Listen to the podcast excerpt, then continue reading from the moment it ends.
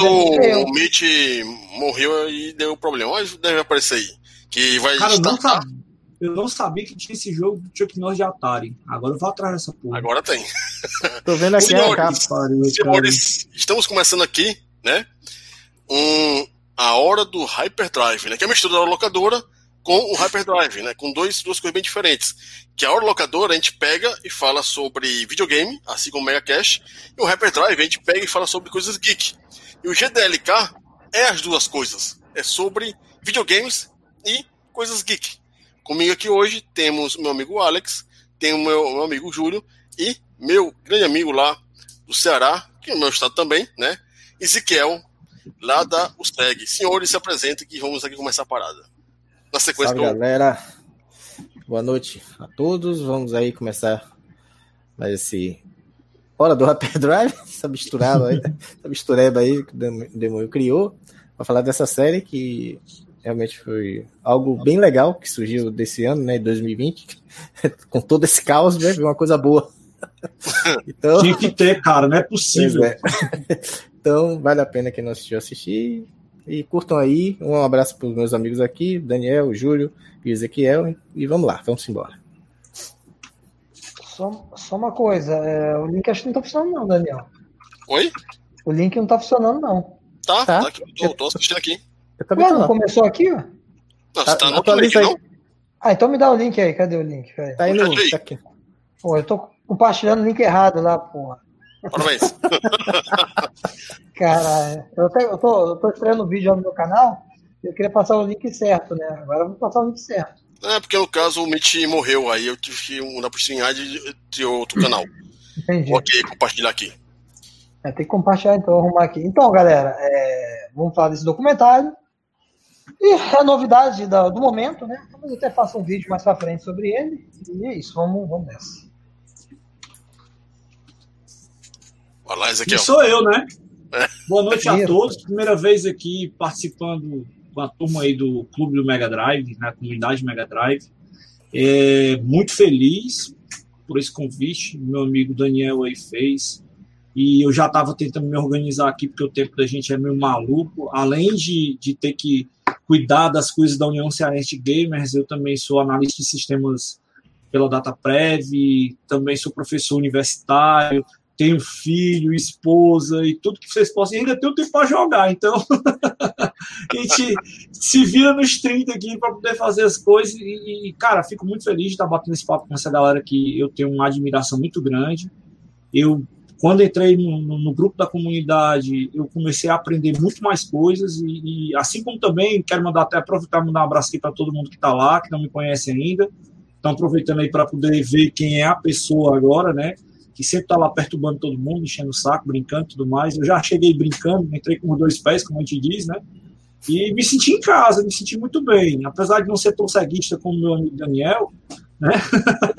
Aliás, eu não sou isto de nada, eu gosto de tudo que é videogame, gosto de jogar videogame, eu não tenho frescura com essas coisas, entendeu? Então, é, é, eu me senti muito bem, me senti bem à vontade né, com o pessoal. Tem uma turma muito boa, alguns colegas que eu já conhecia, é, inclusive amigos que eu já tinha também lá do, do, do, grupo lá do Videogame Database, que é outra turma que eu tenho um carinho enorme, que são grandes, grandes parceiros da gente, da União Cearense de Games. Espero estar fazendo mais parcerias, vendo é, mais pessoas e conhecendo mais gente bacana que são as amizades que, graças a Deus, eu tive a oportunidade de ter exatamente por conta desse mundo maravilhoso aí, que são os videogames que nós amamos tanto. Vamos falar da série também, né, claro. É justamente isso, que no caso é uma coisa que une as pessoas, né, o videogame desune também muito, né, o pessoal fica brigando por besteira, né, Ave Maria, tem uns grupos aí que, pelo amor de Deus, né, você coloca lá, plataforma tal, vixi, esse cara é um bosta, mas enfim, né, acontece, né, tem Insta para tudo. E o mais, mais legal de tudo é quando a gente pega, né, e se encontra na BGS. Eu, assim, vai, eu vou pra BGS para cobrir o evento, mas eu prefiro muito mais é, juntar com a negada e falar sobre videogame. Porque, tipo, é pegar aquelas filas é, é uma tristeza, né? Porque a gente é repórter, mas tem que pegar as filas, né? E quando você, você pega assim às vezes.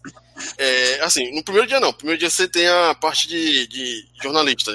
que você tem chance, mas o problema é que às vezes né, acontece lá naquela plataforma PlayStation, ainda que é no primeiro dia de jornalista, meu amigo, ficam as filas aqui, pelo amor de Deus, né? Mas acontece, é, é muita gente chegando mais, é, se aproveitando mais e é, fazendo crescer a BGS. Que pena que. Mas não fala da BGS, não, cara, que eu vou ficar triste. Eu não vou ter minhas férias gamer esse ano. ah, de ninguém, né? Porque, infelizmente.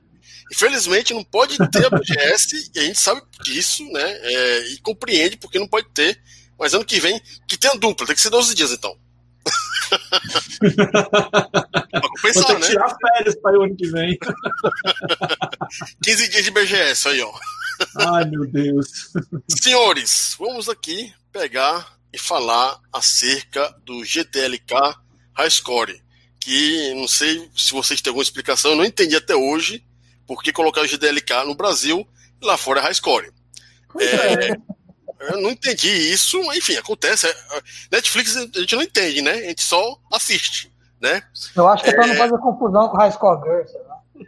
É, não, mas pode ser isso. A Hardcore Girls tem no, nos Estados Unidos também. Tem também, Mas né? é um ponto Netflix também, né, cara? Então eles talvez tenham que, que buscar diferenciar pelo nome. E, é, e, dois, né? é da sigla também, né? Uhum. E assim, muita gente não entende qual é a sigla. A sigla God, é, GDLK, aparentemente, e é o que eu entendi, é o que eu procurei na internet, é Godlike. O que é, que é Godlike? É aquele cara que consegue jogar FPS muito bem. Porque para quem, pra quem conhece Quake 3, é, se eu não me engano, tem um, um, mod que você vai lá nos servidores, eles baixam as vozes, né? É, quando você fica matando muita gente, a, a, uma máquina né, fala para você que você tem jogatina, você fala que é godlike, que é justamente o cara que matou 10, 20, 30, 50 vezes, né? Mas enfim, senhores, é, GDLK, o High Score, é um documentário do Netflix que foi lançado em agosto de 2020, que leva os telespectadores é, para um passeio para o início da indústria dos jogos eletrônicos até meados do fim da quarta geração. Separado em seis episódios nomeados Sucesso Shabu, De Volta, RPG, É Guerra, Hora da Luta e Passando de Nível, somos vislumbrados com o pontapé inicial sobre os videogames, Algumas empresas e pessoas chaves nesta grande arena onde elementos de diferentes tempos se interligam. Claro que devemos levar em consideração que, assim como qualquer outro documentário, GDLK, o High Score, eh, não consegue abranger eh, toda a história dos videogames né, naquele momento. E menos ainda, todas as regiões nos quais os fliperamas e consoles de mesa alcançaram no planeta. Que a gente percebeu claramente que teve dois polos, né? Estados Unidos e Japão. Europa e América Latina, né? Cagaram, não sei, mas, que, não sei porque eles falam Brasil, só naquela hora do campeonato. É, é fala Brasil, mas é, o campeonato que a gente teve foi aquele Super Olimpíadas, né, que a Super Game fez, né? Eu me lembro. É, não, mas sim. o Nintendo World Championship eles nem tocaram, né? Que não, teve não. aqui. Só ah, falaram da série porque, tava, porque era MTV no Hard Rock Café, por isso que eles colocaram. O da Nintendo foi local, né? Foi é. bem. Foi, não, foi, foi bem concentrado, foi em cada estado, né? Se não me engano, americano. E a final foi em Nova York, né? Se não me engano. E tem aquele filme, né? Wizard. Wizard of é, o Wizard, isso. Exato. E aquilo ali é... teve um apelo lascado pro campeonato também. Nossa. É, o filme é mais ou menos, né? Mas foi, acho que foi a maior propaganda da Nintendo até hoje. Que foi a Liga né, que mostrou também o Mario 3, a coisa do tipo, né? Foi no, foi no campeonato e no filme. Mas tu tá falando isso de verdade porque no, no episódio 4, não sei se a gente vai ter que pensar na, na série, né, como ordem, não sei o que, vamos falando aqui na doida, não sei. No episódio 4, eles deram uma ênfase gigantesca ao que a SEGA fez e os caras estavam só nada mais nada menos que passando MTV. A MTV naquela época bombava, pô. Então. Literalmente acho, bombava. É, é. E, e, eu acho que o filme ficou desse tamanho assim na frente do que eles fizeram com. Ou os caras fizeram o final de campeonato em Alcatraz, maluco. Isso foi. Isso aí foi foda. Isso, não, é, eu, não sabia, eu não sabia dessa final. Eu sabia que Também teve um negócio, é, que é, o livro fala muito disso aí, dos eventos que a SEGA fez, mas afinal. Nem Bacana, que mostrou também aquele campeonato né, de Street Fighter lá que o japonês ganhou. Não é só os Estados Sim. Unidos nesse caso, mostrou o Japão também. Não, justamente, Japão e Estados Unidos. Ficou esses dois é. polos, que aí no caso a gente sabe que foram os primórdios do esporte, que aí no caso o nosso amigo Ezequiel adora essa área também. Fala muito no grupo lá da USEG. É, é esporte, esporte. Sim, cara, tá bom, chega, bora falar outra coisa. Posso, posso fazer até um, jabazinho aqui rápido, né? Hoje a União Cearense de Gamers participou, inclusive, do primeiro amistoso internacional Angola-Brasil. Fizemos hoje, esse amistoso ele foi realizado para lançar um produto né, de uma empresa de cabeamento marítimo aqui, que foi colocado aqui, não vou colocar nome aqui, porque não é o caso, mas a, a União Cearense de Games participou e realizou esse amistoso, que para a gente é algo muito importante histórico, né, porque é, fazer um amistoso com a galera da África, ainda descer o cacete nos caras, é bom. Nosso amigo G1, mandar um abraço aqui para ele, desceu o porrete nos caras lá, bicho, no, no, no, no campeonato. Então, foi, foi de sete rodadas, o cara meteu cinco, então foi bom demais, foi ótimo. É, se tá beleza, melhor ainda. então, senhores, ainda assim, o documentário, né, de maneira geral, é informativo, que te deixa com vontade de ver mais, ou de dizer que faltou isso ou aquilo, que é o mais importante que eu vi muita gente, ah, faltou isso, faltou aquilo, e aquela coisa, né, a gente vai começar aqui, documentário. Documentário não se aprofunda, documentário mostra a superfície e você vai atrás do resto, na minha opinião né? Mas vamos aqui discutir um pouco acerca disso, né? Com a primeira pergunta. Vamos lá. Qual foi aquela informação que você realmente não sabia e achou legal é, conhecer no documentário? Aí, né? Antes de passar por Ezequiel, depois o Júlio e o Prontinho Alex, né? Teve uma coisa, né? Que a gente não sabia, né? Da moça lá que é, participou da primeira campeã. A gente foi atrás agora aqui, a gente ficou. Heinemann. Tudo! então vai lá, Ezequiel. Cara, é, tava dando uma olhadinha aqui, né? A, vamos pegar pelo nome dela, é a Rebecca Ann Henneman. Ela é designer e programadora de jogos eletrônicos. E a, a, a mina, nada mais nada menos, foi campeã do primeiro campeonato né, que teve lá de Space Invaders. E ele e é o fato que é colocado para ela na, na, na, história do documentário no primeiro episódio. É, é, de certa forma até bem emocionante como eles listaram a história, e ela aparece inclusive em vários momentos do primeiro episódio. A maneira como ela foi colocada, como ela chegou, muito humilde, muito tranquila, foi lá e pá, ganhou o campeonato, né? De Space Invaders no meio de um monte de cueca. Então, você vê que tem uma coisa do fato da, da, da mulher ter participado, do fato dela ser uma pessoa que, que gosta de jogos, e uma coisa que eles não colocaram é o fato dela trabalhar com jogos. Sim. E outra coisa, é uma pirateira safada. na verdade, ela virou meu ídolo agora, né? Que eu sou ponceiro ela... safado, né? o que que ela.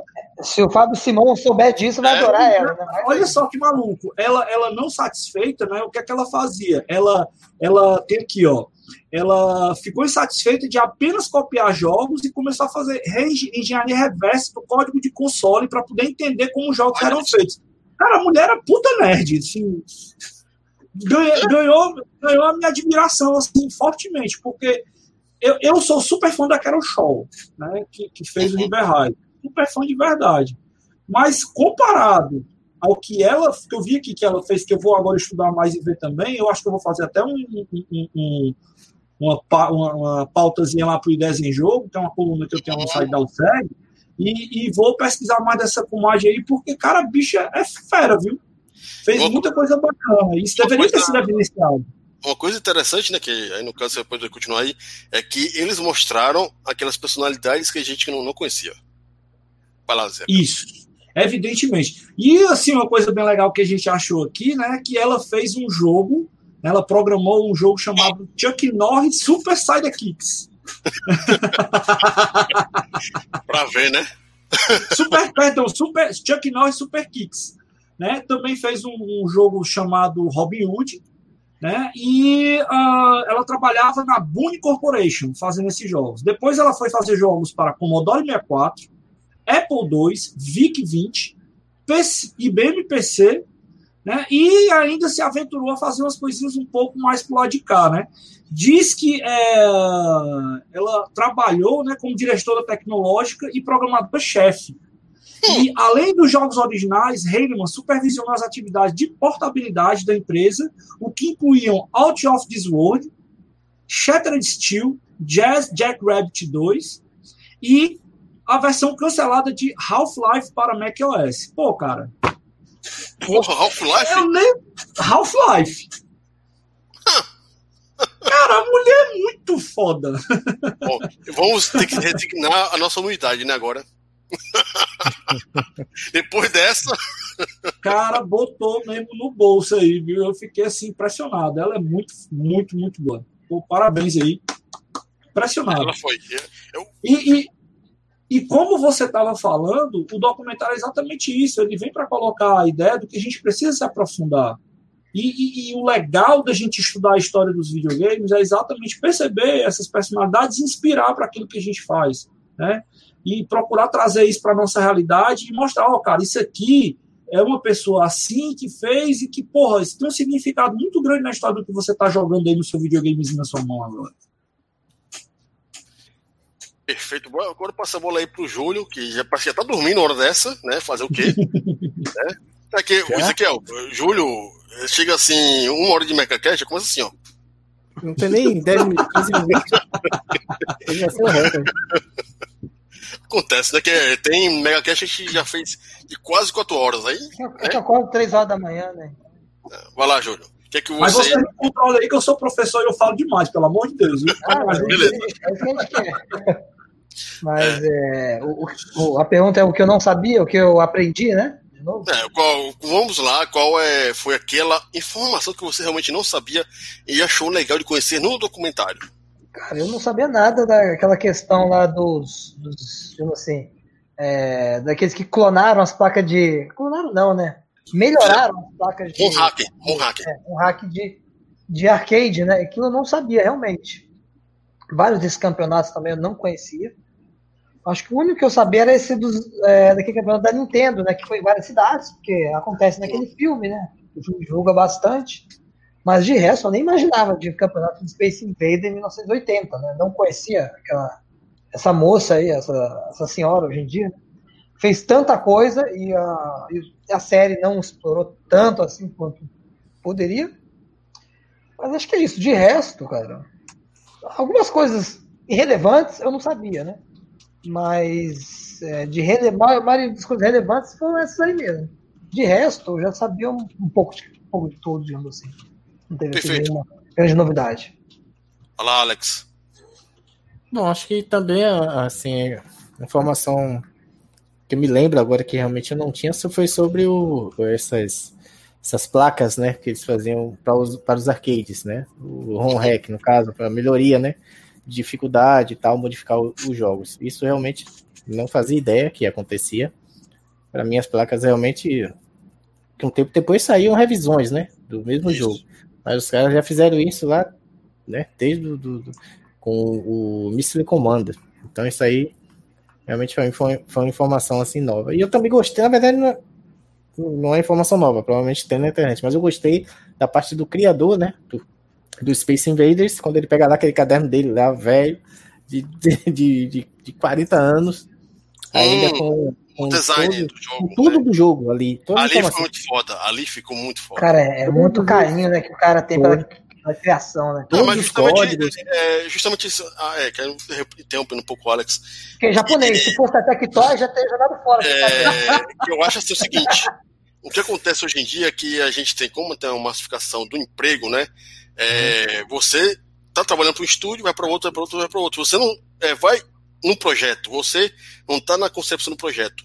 O que acontece que acontece assim, tipo, os produtores, o cara que, que teve a mente do jogo, possivelmente tem um, um, book gigantesco com a ideia dele. Eu não duvido uhum. que o Kojima deva ter um, um armazém das Sim. ideias dele. É isso que eu falei. Eles guardam, né? Aqui ninguém guarda. Tectoy, é. por exemplo, não, mas eu acho assim que o pessoal que trabalha mesmo é, com carinho com, nessa área, eu não duvido nada que o pessoal que fez o Horizon Chase Turbo deve ter os documentos todos guardados. Ah, com certeza. Sim, sim. Não, tô falando da época, né? Antigamente. É. Aí ele mostrou lá aquele caderno com todos os códigos, com o, o esquema dos desenhos em pixels. Uhum. Achei bem legal ele desenhar os quadradinhos, né? Fazer um diagrama, que eu esqueci agora o nome daquele. Que é, tem, eu, eu, hoje você acha caderno de desenho já com todos os quadrados, né? Pra você desenhar. Mas na época ele fez os quadradinhos, aí eles pintavam ali bonitinho ali, de lápis e é tal. Um Pô, tile, cara. Aquilo ali é, é um, é um tile map. Isso. Hum. Sabe que eu fazia isso quando era moleque, cara? Eu, tipo, você jogava os jogos e tentava desenhar cada fase, tipo, do, do Sonic, do Decap Attack, do Golden Ghost, eu tentava desenhar chefes, o design da fase, eu copiava isso. Achava, uhum. achava Não, desenhar também é. Copiava. Isso aí também fazia, né? Fazer os jogos que eu criava na mente.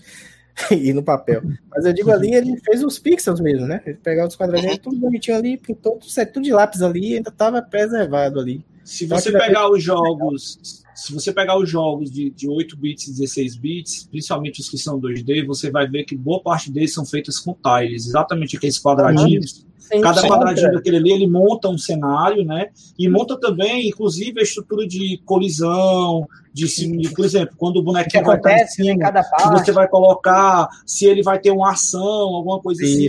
É, se vocês quiserem curiar e ver mais um pouco disso, tem uma ferramenta de desenvolvimento, vou pegar aqui o nome que eu não me lembro, só rico para lembrar o nome das coisas, apesar de eu até dar aula sobre isso e falar sobre isso, eu não me lembro. Na Unity você consegue fazer isso facilmente, né? importar um tilemap para poder colocar e desenvolver o cenário para o jogo 2D, que a Unity tem uma, uma parte lá que você desenvolve 2D, mas existe ferramentas, acho que é Studio Creator, eu não me lembro aqui agora não, mas já já eu recupero aqui a, a na memória auxiliar digo para você, se você monta o jogo todinho lá em 2D, inclusive hum. tem uma galera que gosta de fazer, pronto, RPG Maker. Ah, a galera tá, gosta tá. de fazer as coisas na RPG Maker, é feito exatamente com tiles. Eu entendeu? já tentei fazer coisa no RPG Maker não consigo não. Aquele RPG Maker de PlayStation 1 que eu jogava. É, é então, a turma que desenvolve começa muitas vezes no RPG Maker e depois ele vai utilizando as ferramentas para poder fazer exatamente o uso desses tilezinhos. Então, quando o cara vai fazer o mapeamento, os japoneses eles são feras nisso, eles sempre faziam o mapeamento do jogo e o level design. Né? O mais importante de colocar é o level design que eles estão colocando ali, que ele vai projetar o jogo, ele faz exatamente a composição da fase, os elementos que vão ter lá de dificuldade da fase, os pontos que vai ter a passagem do jogador, do player, no caso, né, e tudo mais, eles colocam exatamente nessa construção aí, desse tile mapzinho montado lá para poder construir o jogo. O próprio naquela coletânea da, da, da, da própria Konami, né, Konami Arcade Collection, o, acho que o Contra Collection tem, na parte dos extras, tem lá como foi criado todo esse, é, esse design das fases do Contra. É desse, desse mesmo ah, jeito, tudo é Agora imagina o seguinte: fazer isso tudo em assembly. É depois, né? Mas isso eu acho esse, bacana, cara. Ezequiel sabe como é que é esse assembly.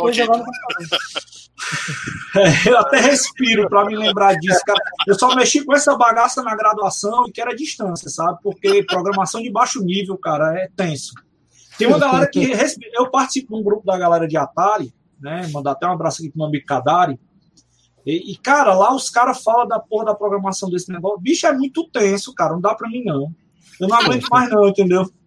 É, eu já ó... passei desse. De, que quando você começa a programar mais alto nível, você vai olhar as coisas com uma visão mais de, de física, né, de pegar os bloquinhos e fazer. Não é que não, não, tenha diversão em fazer isso, mas é porque, cara, é muito trabalhoso, é muito dispendioso você estar tá fazendo essas coisas hoje em dia. Não, entendeu? o próprio RPG Maker, cara, eu já tentei fazer pelo menos no início, criar uma história. Nossa, dá um trabalho. Veja, veja o RPG Maker atual. Aí você consegue é. fazer.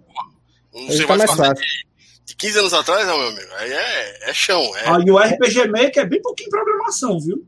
Uhum. É, programação é mínima. Agora, como você vai. O tempo que é, você tem que. Nem você... tanta programação, você tem que criar uma história, é. fazer tudo. É... Júlio, vai fazer. Será que você gosta de briga de rua? Agora vai mexer com pilha, vai mexer com estrutura de memória, vai, vai fazer jump lá no, lá no assembly para tu ver não. que é bom para tosse. Tá bom, bom. eu, eu, eu fiz as cadeiras com isso aí, não, não, não, não dá não. Júlio, vai pro Júlio. Vai fazer jogo de briga de rua que é mais fácil. É, Boa noite aí. Boa noite, dinossauro, Fabrício. Por isso, por isso que, que sempre. Ô, meu amigo dinossauro tá assistindo a gente aí, um abraço, cara. Dinossauro tem todas. Então, é por isso que, por exemplo, quando me falam, ah, Júlio, por que, que você, você gosta tanto de videogame? Por que você vai trabalhar criando jogos? Eu não. Eu prefiro jogar. É, o, o, assim, o, pessoal acha que é, criar jogo é, é fácil. Tem, assim, tem ferramentas que ajudam. Agora, se você quiser fazer algo bem baixo nível, né? Não, é, enfim, isso aí eu acho que. Aí também. O que, que, a gente pode fazer depois é Fazer vamos fazer sobre... Um, um, sobre isso. isso, isso aí, aí eu venho é, aqui bom. e destruo mais o negócio. Vamos, é, vamos... É, o máximo que, vontade, o máximo que eu poderia fazer talvez trabalhar na arte, porque eu gostava de desenhar. Mas isso na arte desenhada mesmo, de manual, de, de ilustrador, mas não de programação. É ruim. É, vai passar pro Pixel que você vai ver que desgraça. É, vamos lá. Boa Quando noite a gente fizer a conversa sobre isso, aí eu te explico como é bom você saber programação mesmo sabendo arte, viu? Aí você é, vai entender. Ah, cara, é que assim, no, no, geral, na programação, você tem que saber programar um pouquinho no som e na arte ainda. É, não, mas a arte que eu digo é ilustrar a capa do jogo, essas coisas. Ah, é aí você não quer. Não quer... Ilustrar o manual do jogo. Quer nada, né? não, você, você quer ser o cara. Exemplo, você quer ser o cara que quer colocar o CD no, no videogame, né? Por exemplo, o Yoshi. É um cara foda pra caramba, né? Vocês viram lá o Yoshi Takamano. Ele é um artista assim. Quem, quem coloca no, no, videogame é outra pessoa. A arte não, dele. Mas, mas você quer, quer pegar mas eu o muito foda. Final, Final Fantasy, aí você já quer demais, né? Não, tô dizendo, caso eu fosse muito foda, não é o caso. Ah, não, mas você pode treinar, tem tempo ainda, você não tá velho? Muito velho ainda. Tem. é, dinossauro aí, tem a Bruna, é, Rodrigo Ramos e muitos outros. Aí no caso, né, sendo assim bem rápido, além do home hacking, né, que eu achei bem interessante, é, cara, o criador do cartucho. Eu não sabia disso, eu já ouvia falar que eu já vi, tinha ouvido falar do Channel F, né? Mas eu não sabia o nome do cara que criou o cartucho. Imagina é. se, na falta da ideia dele, como é que seriam os videogames hoje em dia? É, eu acho que eu até sabia, mas é, não sabia. Não, eu já tinha, já tinha lido, mas eu não. É, a gente não associou. Né? É justamente isso, né? A gente lê. A gente lê. Só é. que como é mostrado visualmente, em animação, você fica. Ah, entra é. melhor na cabeça. É bem melhor, né? Se eu não me engano, no, console, no próprio console OS fala desse TNUF, eu acho. Não? Eu vou procurar. Não, não, não. não. Tem no, eu, eu vi ele em algum lugar. Tem no, tem, tem no Ultimate History of, of Videogame. Nesse aqui, não. Eu não li, não, esse Ultimate History. Eu li isso é... em algum lugar, mas não lembro onde foi. Eu deve ter sido alguém fazendo um vídeo ou coisa do tipo. Vamos lá pra segunda Agora pergunta. foi muito linda a homenagem que fizeram pro cara, pô.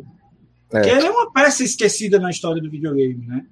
Foi muito linda, muito linda a homenagem. Botaram os filhos do cara lá, o netinho e tal, falando do cara. Foi, pô, foi emocionante. É. Eu gostei bastante. É, e ali é justamente o visual para você não se esquecer mais, né? Uhum. Você vai assistir e ficar. Ah, olha, tipo videogame, o cara lá montando, é, jogando com a mãozinha só, o pessoal olhando na, na janelinha. Olha esse, olha esse puta aí fazendo coisa diferente. Muito Isso bom. é mais uma sacada de construção de jogos que é o apelo emocional. Você pega a pessoa e... pela emoção para poder fazer ela ter o um vínculo com aquilo ali e se identificar. Pega. uma coisa legal que eu gostei do documentário foi as animações em pixel art que eles fizeram. Pra uhum. animar, pra, pra é. narrar as cenas. Achei bem, bem legal. É por isso que, ainda hoje em dia, que jogo Road Rash 2, se lembra das animaçõezinhas no final da corrida. Uhum. É uma animação de 10 segundos, mas você se lembra. Porque uhum. é, você é, ficou marcado com aquela coisinha que você não sabia que existia, né? Vamos uhum. lá para a segunda pergunta. Começar com o Alex, passa pro Ezequiel e, a, e, o último será o Júlio. O documentário preenche um tempo entre a década de 80 e meados de 94, acho que é 94 95, né?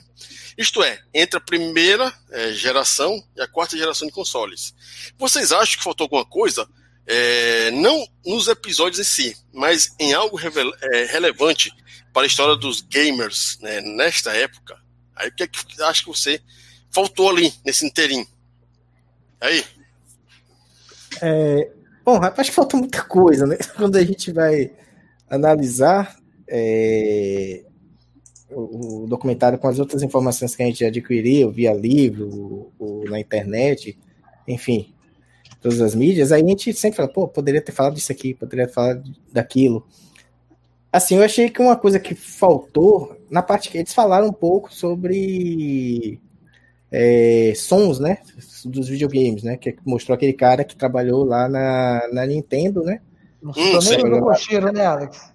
É, vou chegar, ia chegar dele. Mas assim, não, não, não tá ele. Mas eu achei que foi muito raso aquela a parte sobre é, é a game music, né? Na verdade, falou que é, fazia lá né? sons, né? Hoje é fácil, mostrou ele fazendo sons hoje, lá usando os programas de, de, de, de criação de música, que existem vários. E aí ele falou que antigamente tudo era feito aqui e tal, mostrou uma placa, circuito e tal.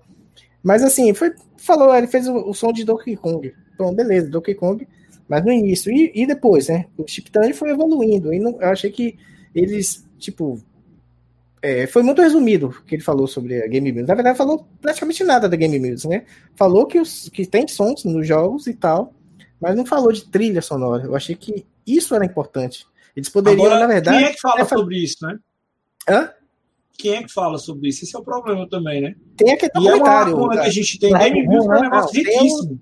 Tem um documentário da Red Bull, que é muito bom. Não sei se você assistiu. É o... Ainda não, vou pegar depois a referência contigo aí. Dig in the Cart. É muito bom, cara, esse documentário. Fala, ele agora é só voltado para música. É muito bom, recomendo. Então, assim, na minha opinião, eles poderiam ter feito um episódio todo, se fosse o caso, para falar de música, né? Se eles quisessem realmente mostrar os artistas. Aí poderia entrar de Shiro, Yoko Mura e essa galera. Ter feito um episódio a mais, né? A mais, isso, um episódio a mais. Uma bonus track, pronto aí, ó. Agora sim, isso não impede de que ainda vai. A gente vai ter... Netflix, tem uma Netflix agora. É. Não, eu acredito que vai ter mais temporadas, né? Toda Netflix sempre lança é, é, esses. esses não, a, gente vai, não, a, gente vai, a, gente vai, falar sobre isso aí, não tá, tá, tá na pauta. É, não e... quer uma pauta, não. Ah, então. É, é, senão vai ter uma pauta aí, não tem graça. Spoiler de pauta é foda. Mas vai lá, é, lá que terminei o seu raciocínio e a gente passa pro Ezequiel. Então, é. Cara, e na parte da, da guerra, né? Que eu achei que eles resumiram muito, mas é aquela coisa, não, não tinha como realmente eles falarem tudo que tá no livro. Oh. É, oh. Eu sei, eu sei, não é, não é tudo. Ó, oh. quantas páginas são, meu amigo? Resume aí. E também, né, a parte é, sobre jogos de luta. Eu também achei que ficou muito ali, só Street Fighter e Mortal Kombat. Falou só aquilo ali, o episódio era de luta, mas ficou só naqueles dois, cara. E a gente sabe que existe muitos outros. Né? É, ficaram mais né? É, a CNK é muito importante, a gente sabe. Né, junto com a Capcom, junto com a, com a Midway. Então, é, achei que foi muito resumida, ficou muito focado só em dois jogos. Né? Sendo que o gênero de luta nos anos 90, pô. É que eu acho que esse episódio de luta foi mais focado na, na questão de competição. Talvez. Sim, também. É, porque assim, eles sempre emendavam uma coisa com a outra, né? É. Aproveitava, ah, vamos fazer, falar de jogo de luta, aí falou dos caras, dos criadores, né?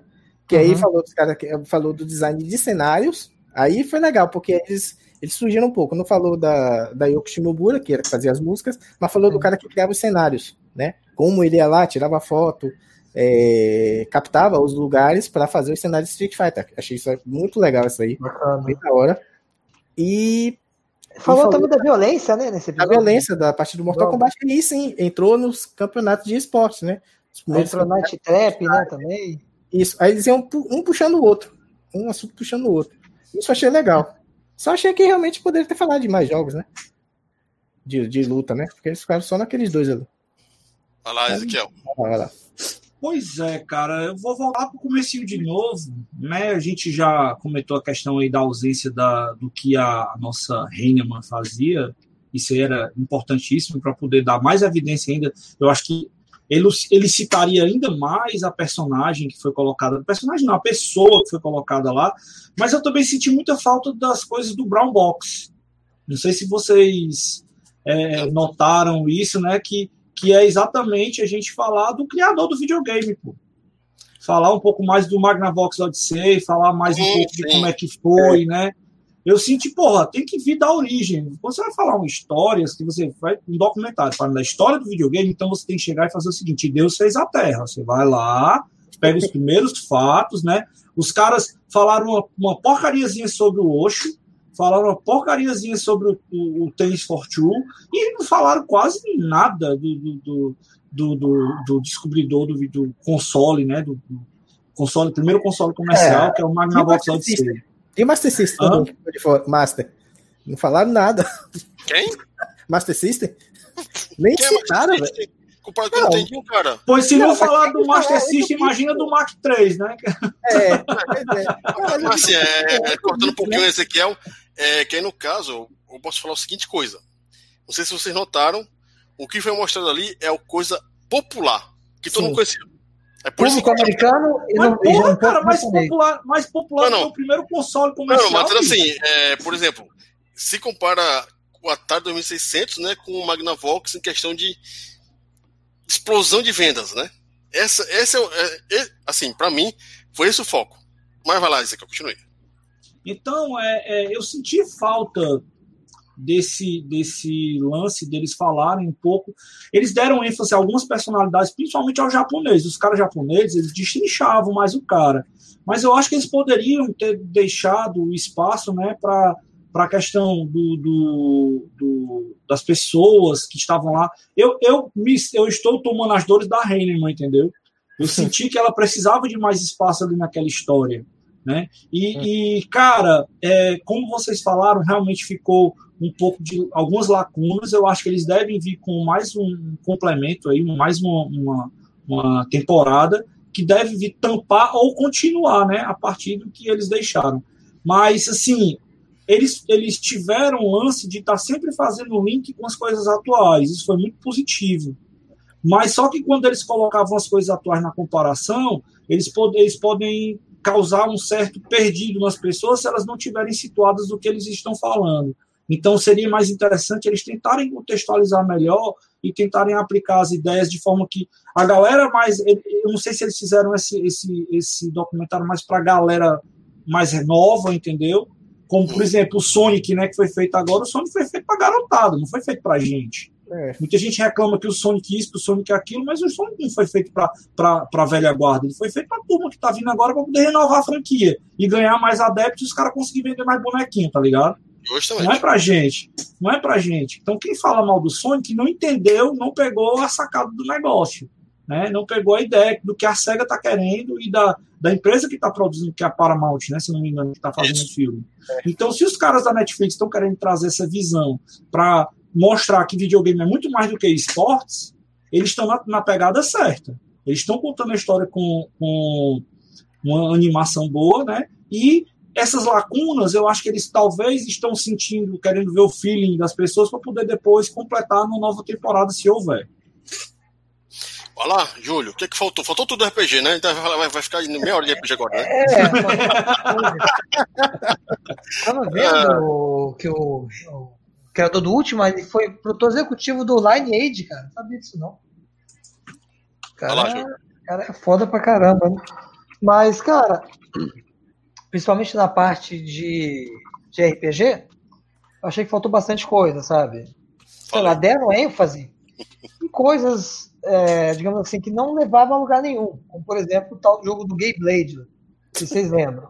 É um jogo paródia, né? Feito com um rapaz da comunidade gay, mas que não traz nada de novo, a não ser você matar homofóbico no jogo, sabe? Não tem. Sei lá, é, foi um jogo perdido. É um jogo que o cara perdeu, sumiu, quase ninguém jogou. O mundo inteiro não jogou aqui. Então, creio eu que tentaram forçar uma inclusão nessa parte, né? e jogar isso lá de, meio de, de qualquer jeito, sabe? Porque realmente, se fosse para colocar algum jogo é, que influenciou no, no, quesito primeira pessoa de RPG, deveriam ter colocado o Wizardry, que é um jogo é, americano, né mesmo? Se não me engano, de 81, cara. Um jogo, porra, da mesma época do Ultima. Eles também nem sequer citaram Rogue, que foi o primeiro, digamos assim, que deu origem ao Rogue-like, né? O primeiro Dungeon Crawl que era um jogo muito simples, cara, que era considerado como se fosse um dos primeiros RPGs também, também é de 1980, né? Junto da mesma época do Aquela Beth, né? Que foi citado, pelo menos. Que é do Richard Garrett, né? Do, do último. Essa parte do último ficou perfeita, cara. Eu, eu gostei bastante. Fora essa partezinha meio lacradora, eu achei muito bom. Achei muito bom. E de resto, o Alex falou, faltou a parte aí da, da trilha sonora, né? trilha sonora também achei que faltou muita, não teve nada praticamente. E se fosse falar alguma coisa de, de jogos, não sei com temáticas talvez homossexuais, poderiam ter colocado, sei lá, Choanik, pelo menos é mais, é mais relevante um Choanik do que um Gay Blade, na minha opinião. Eu, eu, ô Júlio, eu na verdade eu acho que essa história do Gay Blade, na verdade, não. Assim, isso depois de assistir, né? Assistir duas vezes para poder ver o contexto. Eu é, entendi mais ou menos assim que eles colocaram essa, esse jogo, acho que foi mais pelo fato do cara ter perdido tudo e tá procurando. É, tentar. Agora, eu acho que poderiam até ter feito isso com. Independente se o jogo fosse de gay, eu acho que os caras poderiam ter colocado isso como, pá, o cara fez um jogo, perdeu tudo e não tem. É, não tem mais nenhum registro, então tá caçando o jogo de volta, né? Só é. que, por, não sei se. Por... Não, leva a lugar nenhum, quase. Né? É. Mas assim, eu não, eu não sei se foi é, por causa da questão da, de lacrar em si ou não, né? Eu é, acho assim, que foi... é, a maneira geral, como eu até falei pro Alex no, no chat, é, lá privado, é, uma coisa mais importante a gente tem que colocar em, é, em condição seguinte, né? É, a gente tem que lembrar que jogos de videogame não são para serem exclusivos, tem que ser inclusivos. É, é e assim, apesar de é, a gente não gostar do que acontece com esse negócio aí é, de lacração, que, para mim, claro, quem tem aquela coisa de quem lacra não lucra, né? É, a gente tem que levar em consideração que as minorias, né, tem, é, tem que ter essa coisa de. tem que se mostrar mais, né? Tem que ter essa democracia, né? É, e, tipo, é aquela coisa, a gente tem que defender que seja branco, negro, é, índio, é, seja hétero ou homo, é, você pode jogar né, aquele Warzone, aquele PUBG, sem ter discriminação. Pode ter sido relevante para colocar no documentário? Talvez. Tanto é que ele parece deslocado do documentário. O, é, isso, é isso que eu falo. Ficou é, parecendo ter outro exemplo, cara. Não, até do negro lá, do, da Electronic Arts, por exemplo. Mas assim, é justamente isso. Ali eu achei bacana. Não, um também, mas ele tinha mais a ver com. É isso. É a, é a mesma coisa do, do, do, caso do criador do cartucho. Pareceu deslocado Sim. também. Mas aquela coisa, justamente.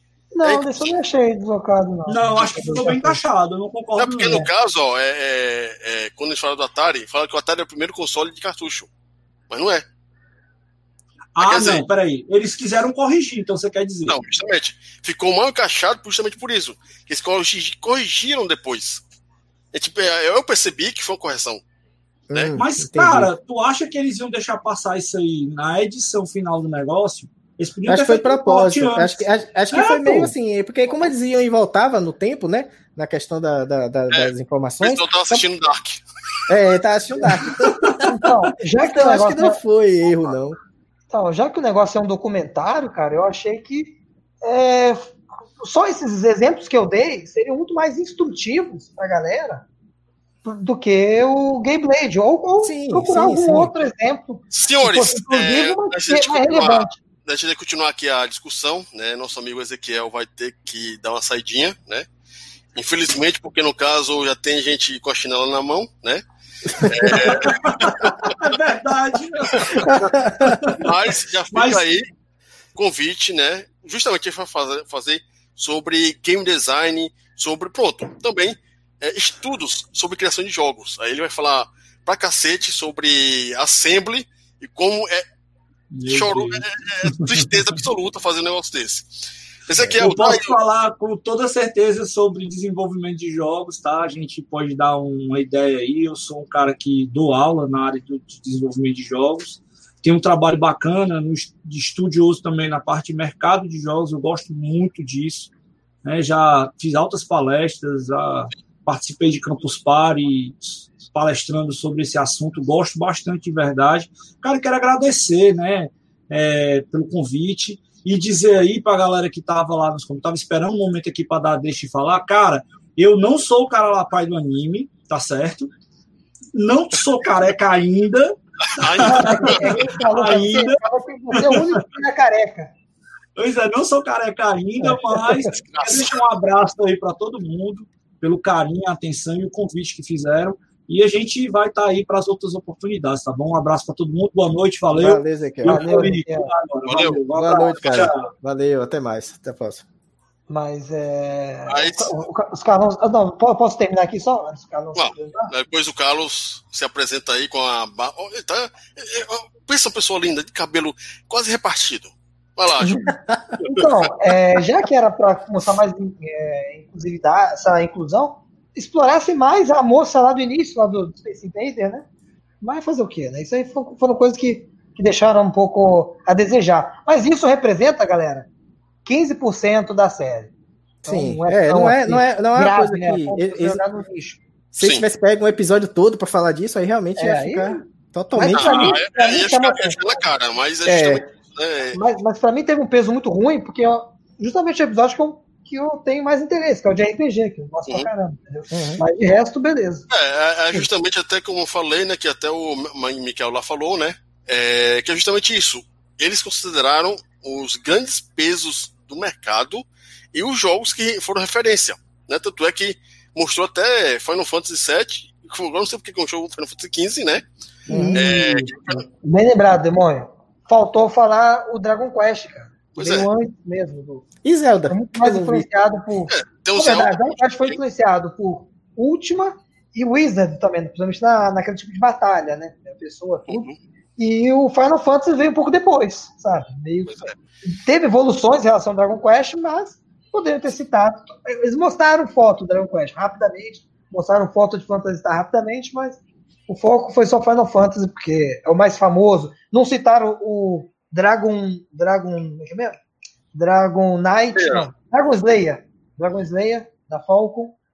Foi um dos primeiros RPGs japoneses, totalmente inspirados em Ultima, que foi o que o Ultima e o Wizard também, os japoneses abraçaram esse, gê, esse gênero através do Ultima e do Wizard. Até que o Wizard hoje, hoje em dia é um jogo japonês. Era americano, mas os japoneses deram continuidade nessa franquia. Né? Mas é isso. Perfeito. Vai lá, Carlos, se apresente aí, sua barba bonita aí, sedosa. É, e caso você queira fazer, respondendo as primeiras perguntas, você pode responder. Tá, coloca as perguntas aí. Boa noite, galera. É, boa noite. Desculpa o atraso, eu não ia participar. Mas aí eu assim, eu vou participar só pra falar dos dois episódios que eu assisti, que foram os dois primeiros.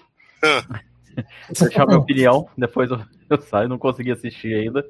É, tava, também tava trabalhando até agora, tava fazendo os relatórios lá, trazei tudo, mas beleza, agora eu tô aqui. Vamos falar um pouco aí do, do seriado. Vamos lá, deixa eu só pegar as perguntas aqui. Coloca a musiquinha aí de.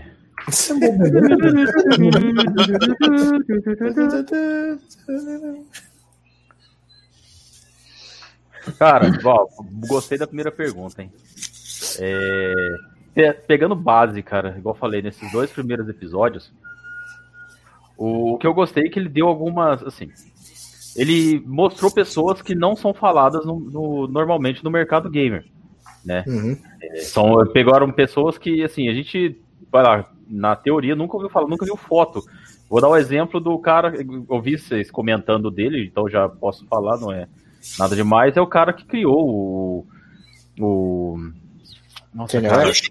É, o Channel F, F, exatamente, a uhum. Fairchild. Então, assim, é, realmente, cara, a gente sabia que a Fairchild foi o primeiro console, o Channel F foi o primeiro console que criou essa questão do cartucho. de cartucho. Mas não sabia quem que era o cara. Assim, até então, era uhum. aquela coisa abstrata que a empresa que fez. Né? Era só o nome, né? Era nem o nome é. do cara. Não sei se tinha. O no... Nem sei se o nome, né? Foi... Não, que... não, não, lá no seriado aparece o nome, eu não vou lembrar. Não, essa, fora, fora do seriado, eu não sei se. Não, sei não se então, esse que eu tô falando, nunca foi falado, tem, nunca né? vi em é. nenhum, nenhum, lugar falando quem que é, quem que foi, como é que foi a criação. Isso.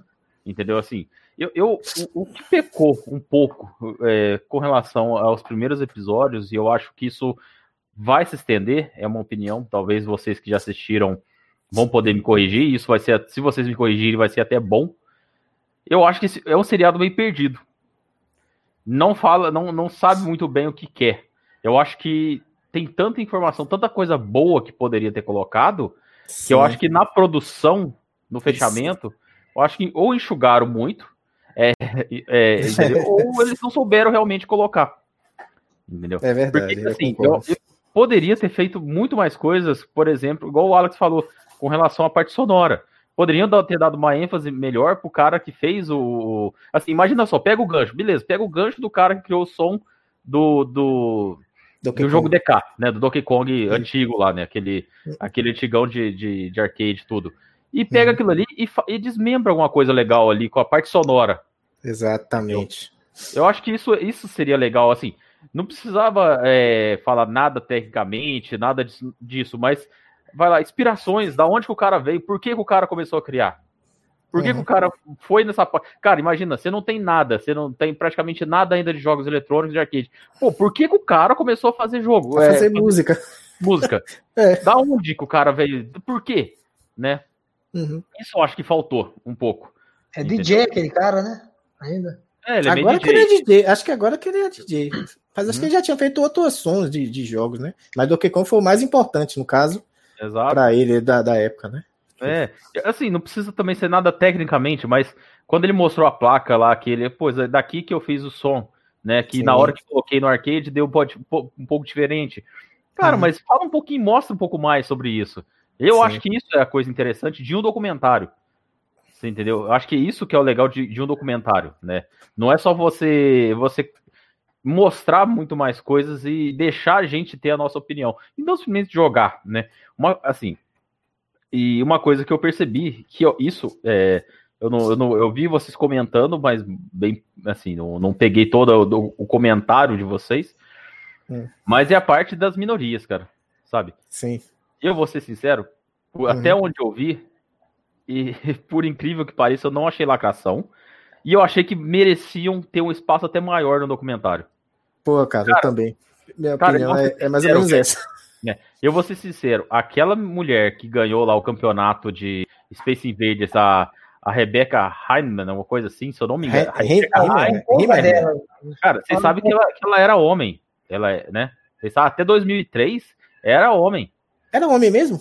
É, é homem. É William. William Heinemann, o nome dela. Ah, é trans? é trans? Ela tem um, um distúrbio. Ela teve um distúrbio. Então, é só em 2003 que ela realmente chegou e falou: não, agora eu consigo ser, ser mulher. Ela já era ah. considerada assim, ela se achava mulher, né? Já era, eu, não, tinha entendido isso. Ah, rapaz, eu não entendi Mas isso, cara. Isso o documentário não mostra. Isso o documentário ah. não mostra. Sabe, eu acho isso. Cara, o que essa, essa mulher, ela foi. Depois que ela ganhou o campeonato Space Invaders, ela foi convidada a, a ser consultora de jogos de uma empresa. Eu esqueci o nome da empresa. É, acho que você falou. Coisa eu tava Mas falando aqui, onde, né? ela, onde ela trabalhou. É, mas até hoje ela trabalha com isso, você sabe disso? Sim. Até sim. hoje ela, ela trabalha. Então, assim, faltou um espaço maior com relação pra a isso. ela. Só falou do, do campeonato, né? Ficou focado ali é, muito só no campeonato. É, e assim, não é questão de lacração, cara. É, é igual ela fala. Cara, se imagina naquela época, naquele ano, Sim. onde você realmente é, você tem uma sociedade que não é tão aberta. Se hoje não é, naquela época muito menos. Imagina. Né? E não. ela fala, cara, eu, eu, me, eu me desligo, assim, não, não, foi, não foram essas palavras, mas assim, ela se sentia desligada do mundo externo e ficava jogando. Aquilo ali era, era o que ela é, gostava, sabe? Ela, é a, se sentia bem. Se sentia bem, aquilo ali era a vida dela, entendeu? E ela, assim, eu imagino por quê. A sociedade não aceitava ela, cara. Uhum. E, e olha o que ela se tornou. Ela foi campeã de Space Invaders, ela, ela foi, sabe? Eu acho que isso poderia ser abordado, não numa forma de lacração, lógico, mas abordado de uma forma mais abordado, mais aprofundado, vamos dizer assim. Sim. Entendeu? E a mesma coisa do. Assim, eu entendi que é a mesma coisa do cara que criou o, o, o, o Channel F lá, o cartucho. É, vai lá, não, não foi isso que eles quiseram entender, mas por, pelo fato do cara ser negro, também não quiseram colocar. Assim, a própria história deixou o cara de lado. Poderia, eu acho que poderia é, realmente, como do jeito também, que for, ele deixou entender que poderia ser qualquer pessoa, né? Eu acho, eu acho que também ele foi muito precursor, mas os jogos talvez não são muito lembrados. Ninguém lembra de nenhum jogo do, do Fairchild. É, é mercado. Lembra né? mais de Atari. Né? Mais é, é, é, é, esse é, o mercado. ponto. Ó. É mercado. Por que, que o Atari se destacou? Porque vendeu, cara. Isso. É isso, é, é, simplesmente por isso. Ah, o cara pode ter sido inovador, criador, cara, tem o seu mérito, eu acho que tem o seu mérito na história. Sim. Mas a Atari vendeu. Você me, assim, é, é business. É, é, é negócio, cara. É isso mesmo. Sabe? Não tem, aí não tem, né, não tem o que falar, não tem, entendeu? Essa, essa, assim, isso que são os pontos de destaque, realmente, assim, do, do que eu vi, né? Uhum. A primeira pergunta. Já responde, vocês estão na segunda já? Já, pode responder a segunda. Não, mas aí a segunda eu acho que eu já não vou conseguir porque já engloba o seriado inteiro. Porque fala da, da, da, do que ele engloba, né? Eu acho que aí eu já não ah, vou ter a, a capacidade então, de, de, Então, vamos aqui para a terceira então. Vimos a importância da história para entendermos melhor o que se passa nos dias de hoje em qualquer indústria. Você acha que o Brasil culturalmente rico como é, não deveria ter documentários desse tipo para mostrar a cultura gamer que temos? Você se lembra de algum documentário brasileiro sobre a nossa cultura gamer? Que é, no caso, é, o único documentário que eu realmente lembro que fizeram foi aquele 83 e 84 lá do Marcos Garret. Eu pergunto para vocês, vocês se lembram de algum outro documentário por aí, feito por brasileiros? Hum, não, só lembro desse aí, 1983. Tem um outro, na verdade tem uns vídeos, né? Não chega a ser um documentário, que eu vi pedaço, né? Que fala do cara lá que trouxe os, os, pin, os pinballs, né? Aqui pro, pro Brasil, né? O cara, o primeiro representante da Taito, né? Mas é uns vídeos que eu não lembro nem onde foi que eu vi, cara. Acho que foi no YouTube. Eu acho que é uma coletânea de, de documentários da UOL. Isso, acho que é isso mesmo. Até do é. tempo das locadoras. Isso, isso, isso, isso, isso mesmo. Que ele é o primeiro, né, cara, que pegou lá. Acho que ele começou bem com como engenharia reversa, né? Ou começando copiando, engenharia reversa, que era pinball. ele pegou meio que fa fazendo, né? Olhando ali, copiando os pinballs, depois ele acabou trabalhando realmente para Taito e sendo representante, né? Do, dos, dos pinballs originais. Tem também aquele outro que fala da, da UOL também, que fala da, das revistas de videogame. Mas aí já, já é, foge, né? É, é, é entrevista. Esse da UOL que eu tô falando, mas acho que é. também é, não, é, também, não? Não, esse da, da revista é outro. Que fala, hum. que até parece o. Chefe. O, o chefe. Não, o chefe não. É, o chefe também parece, o, né? o, cara lá, o Arnold. Hum. E aí, senhores, mais alguma coisa e aí? E 93. Ou oh, 83. Ah, é, eu lembro, né? Tem, Arnold é... Schwarzenegger. Qual? É, falou Arnold. Pump Arnold Iron. Pump Iron, muito bom. O Arnold pegando é. peso, o Ferrinho. É, é. Mas, é, falando sério, tem esses documentários aí que o Alex falou, né? Que é do UOL. É, tem também um que vai. Quer dizer, tem, não, vai ter, né? Que é o Reload, né? Do, do Max Garret, né, né Demônio? Uhum. Ele ah, tá, sim, dos PCs. Tá preparando, é, dos jogos de PC. PC não, é computadores, né? PC computadores. não. É, Creio eu que, que esse, esse documentário vai. É, ele, ele, promete bastante, né? Teve um documentário a respeito de clones também, do, do canal Games que, Games que Pariu, lá do, do Gilão e do Fábio Dedini. Teve Mas foi um documentário mesmo? Foi um documentário. documentário. Esse dual também fala, tem um episódio que fala de clones também. Se eu não me engano. Não, mas que ali é, que o O é entrevista, né? É documentário. É, mais ou menos, vai. Uma sériezinha de TV. Pode ser, é instrutivo, então é meio que, meio que um mini documentário, vai. E acho que é isso, cara, que eu lembro agora. Aí, Carlos? Cara, eu acho que, que vai. Assim, as melhores coisas que, que tem pra gente saber é, historicamente no Brasil são os, os vídeos do UOL mesmo. É, tem esse documentário, né, do 1983, mas se você pegar aqueles vídeos da UOL do, do, do, do Arnold, do chefe, eles, assim, o que falta, eu acho que talvez o Garré seja o cara mais indicado até para fazer esse tipo de, de, de coisa, é, é, pegar isso tudo e realmente fazer um documentário com isso tudo, com pessoa, ó, pega o chefe realmente, pega o, o, o Stefano, o quem mais que pode ser, até o, o aquele cara Montoya, lá que a gente conversou, da Montoya. Montoya, Montoya cara, é, tem que pegar esses caras todos e fazer um, uma pré-produção e desenvolver um documentário em cima disso. Eu, porque, cada ó, você tem revistas aí, você tem empresas, pegar gente da Gradiente, que trabalhou na Gradiente, para saber. Eu acho que isso engloba tanta coisa, cara. É, é. Que fica, ficaria uma, uma coisa muito legal, exclusiva pro Brasil. Tem que aproveitar que, assim, né? A, a galera das né? locadoras grandes, né? Exatamente. né? Tem que aproveitar que o povo tá vivo. É, Sim, exatamente. justamente, né? É, o, o, próprio é o Batesini, né? O próprio Batesini. Você tem Faz pessoas ainda que, fiz, que fizeram, construíram a nossa geração game no Brasil. Sim. Isso é, isso é fato. Então tem que aproveitar esse pessoal e fazer algo exclusivo, único. E não simplesmente, assim, é lógico, méritos do UOL, eu acho bem interessante aquela, aqueles vídeos, mas são vídeos o quê? De 40 minutos, né? Não é, não, não é assim, é, tanta coisa. Você tem o do chefe, você tem o do Baby Betinho, se eu não Sim. me engano, também tem.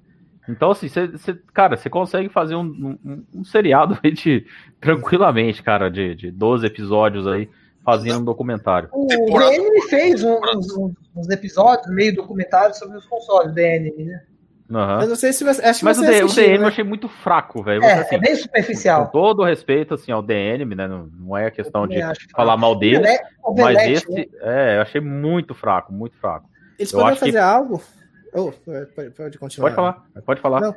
Aquele sobre as locadoras de, de, de filme, de, de videocassete, Sim, Ah, que é, tem- é que bom. tem no Prime. Você assistiu, Carlos? Não, esse não, cara. Excelente. Cara, muito Não, bom, velho. não, Podia Sabia- ó, não, não sabia, nem, nem sabia que Assiste tinha. no Prime. Cinemania. Cinemania, Beleza. procure lá no Prime. Com certeza, cara. Muito bom, assim, cara, muito bom. sono, viu? Porque ele pegou os caras das locadoras de São Paulo, assim, era, é tudo focado em São Paulo, né? Mas, Aham. pô, já dá pra entender mais ou menos como Cara. começou, porque começou lá mesmo. Ah, Não, né? mas querendo ou não, São Paulo verdade, foi onde começou, é, o né, cara? Brasil. É, O é. mais Tem- legal, o mais legal do Cinemania é que é uma coisa que foi em São Paulo, mas espalhou pro Brasil inteiro. Sim. E você sente no coração uma saudade sobre aquilo. que- Não, beleza. É, Hoje em dia tá tudo cômodo, mas é, uma vez ou outra eu ia pra locadora para alugar as fitas, né? E é, tinha toda uma, digamos assim, uma sinergia. Você ia pra locadora, pegava a fita, lia a sinopse, alugava o filme merda, chegava em casa, assistia a porra do filme, rebobinava e voltava pra casa. É trabalho?